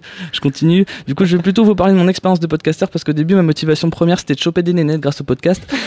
Mais au final, je me suis rendu compte que ça marchait pas du tout. Par exemple, je vais vous faire une simulation d'un rendez-vous galant. Bonjour Solange, dans la vie, je suis conducteur d'hélicoptère. Et là, Solange, elle répond, Ouah, tu fais de l'hélicoptère? Mm, mm, mm. Solange, elle se mordille un peu les lèvres. Et alors après, tu peux lui faire l'amour et tout. Alors que si je fais une simulation avec le podcast, bonjour Solange, dans la vie, je fais du podcast. Bah, Solange, elle te répond, c'est quoi du podcast? Et là, tu te dis juste que Solange, elle est comme ta mère et qu'elle sait pas prononcer le mot podcast. Et qu'en plus, elle, elle s'est pas mordi les lèvres et du coup, tu vas pas pouvoir lui faire l'amour et tout. Voilà. Mais, mais moi, j'aime bien le podcast, alors j'ai voulu continuer, devenir une star pour pouvoir faire des lives comme deux heures de perdu et derrière attendre les filles au bar pour pouvoir leur parler, les voir se mordiller leurs lèvres et pour leur faire l'amour après. Du coup, j'ai voulu trouver la recette parfaite pour devenir une star du podcast en allant regarder tous les podcasts qui marchaient hyper bien et j'ai pris le classement des premiers. J'ai vu qu'il y avait Transfert de Slate. J'adore le premier épisode de Transfert où le gars dit qu'il aime bien mater ses voisins parce que moi, avec maman, je regarde aussi mes voisins des fois. Et puis après, il y avait Anne de Louis Média avec la petite fille de 11 ans qui a une voix touchante. Puis il y a deux heures de perdu de fréquence moderne où ils disent qu'ils aiment pas les films. Du coup, j'ai mélangé ces trois concepts, comme ça j'avais enfin mon projet de podcast parfait. C'était de prendre une petite fille qui a une voix touchante pour qu'elle parle des fois où elle a vu des films, elle a pas aimé en matant ses voisins par la fenêtre. Du coup, je suis allé. Bah, c'est un- je pense que c'est un- super concept qui a trop de l'avenir. très bon concept. Bah, carrément, mais du coup, mais le problème c'est que je suis allé à l'école primaire Sainte-Marie dans le 18e à Paris. J'ai attendu à la sortie hier à midi avec un panneau. Je recherche une petite fille à la voix touchante qui aime bien mater ses voisins. Mais le pro- problème c'est qu'il y a quelqu'un qui a appelé la police. Du coup, j'ai été arrêté. Je suis allé à la police, je suis allé au poste. Et ça fait 48 heures que j'étais en, en garde à vue parce qu'en fait j'ai dit au policier que j'étais un mec normal et que je faisais juste ça pour faire du podcast. Et il m'a dit c'est quoi un podcast Donc j'ai passé 48 heures en garde à vue. J'ai pas eu le temps d'écrire ma chronique d'humour. Je suis désolé. Bravo. je suis désolé. On n'entend pas, mais ça Il y a applaudit un dehors. carton, il y a un carton à grande Ouais. contrôle. Merde, je viens de sortir de mon personnage. Là, c'est un petit peu le, le- le délire. Euh, voilà. Mais j'a- j'adore le concept. Il faudra qu'on trouve une hyper hâte fille d'écouter ça. consentante. Ah oui. C'est un peu entre, sauf que j'ai juste euh, la- les capacités mentales d'une fille de 11 ans, mais j'ai pas la voix touchante. Voilà, Merci Thomas. Eh ben écoute, on peut dire que c'est la fin de ce live de deux heures de Ouais, podcastéo. je vois qu'il est 13h58 à l'horloge. On, est- On peut meubler pendant deux Suisses, minutes. quoi. On, on va pouvoir faire plein de remerciements en fait. Ah oh, ok, vas-y, vas-y. Alors déjà, merci aux gens qui nous ont écoutés. Oui. Ça fait toujours plaisir. Euh, Merci, maman. Merci maman. Merci maman. Et euh, alors merci à Grande Contrôle de nous avoir euh, reçus dans ce magnifique studio avec euh, du matériel très pro. C'est pour ça qu'on a une aussi belle voix. Euh, merci à l'ingé merci à Félix. Merci. D'avoir géré tout le son pendant deux heures. N'hésitez pas à aller écouter leur podcast ou leur web radio sur euh, grandecontrôleparis.com. Merci à nos invités pour les deux débats. Euh, Est-ce que tu veux dire la liste Je, je peux dire la liste. Alors, pour pas me tromper, absolument. Donc, on avait bien sûr, vous le connaissez tous, Fibre Tigre. On avait le magnifique Greg Cool. T'as écrit Cool Non, c'est Cool. Bah, il est cool. on avait Mathieu Menu et Christophe Paillet sur l'innovation.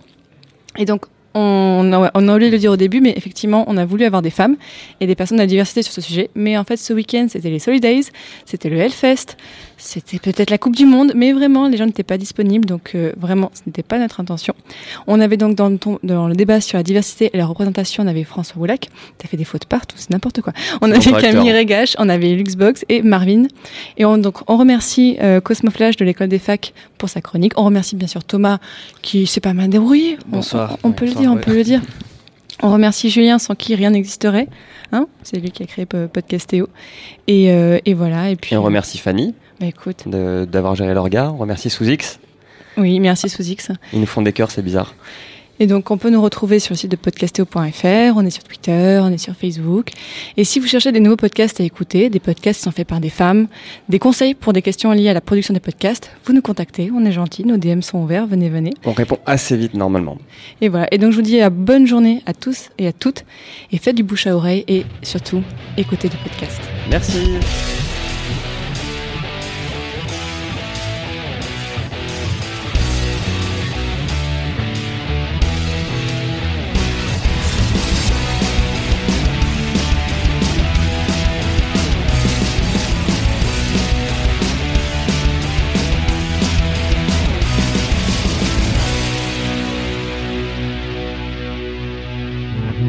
Grand contrôle. Libre et curieux. Libre et curieux.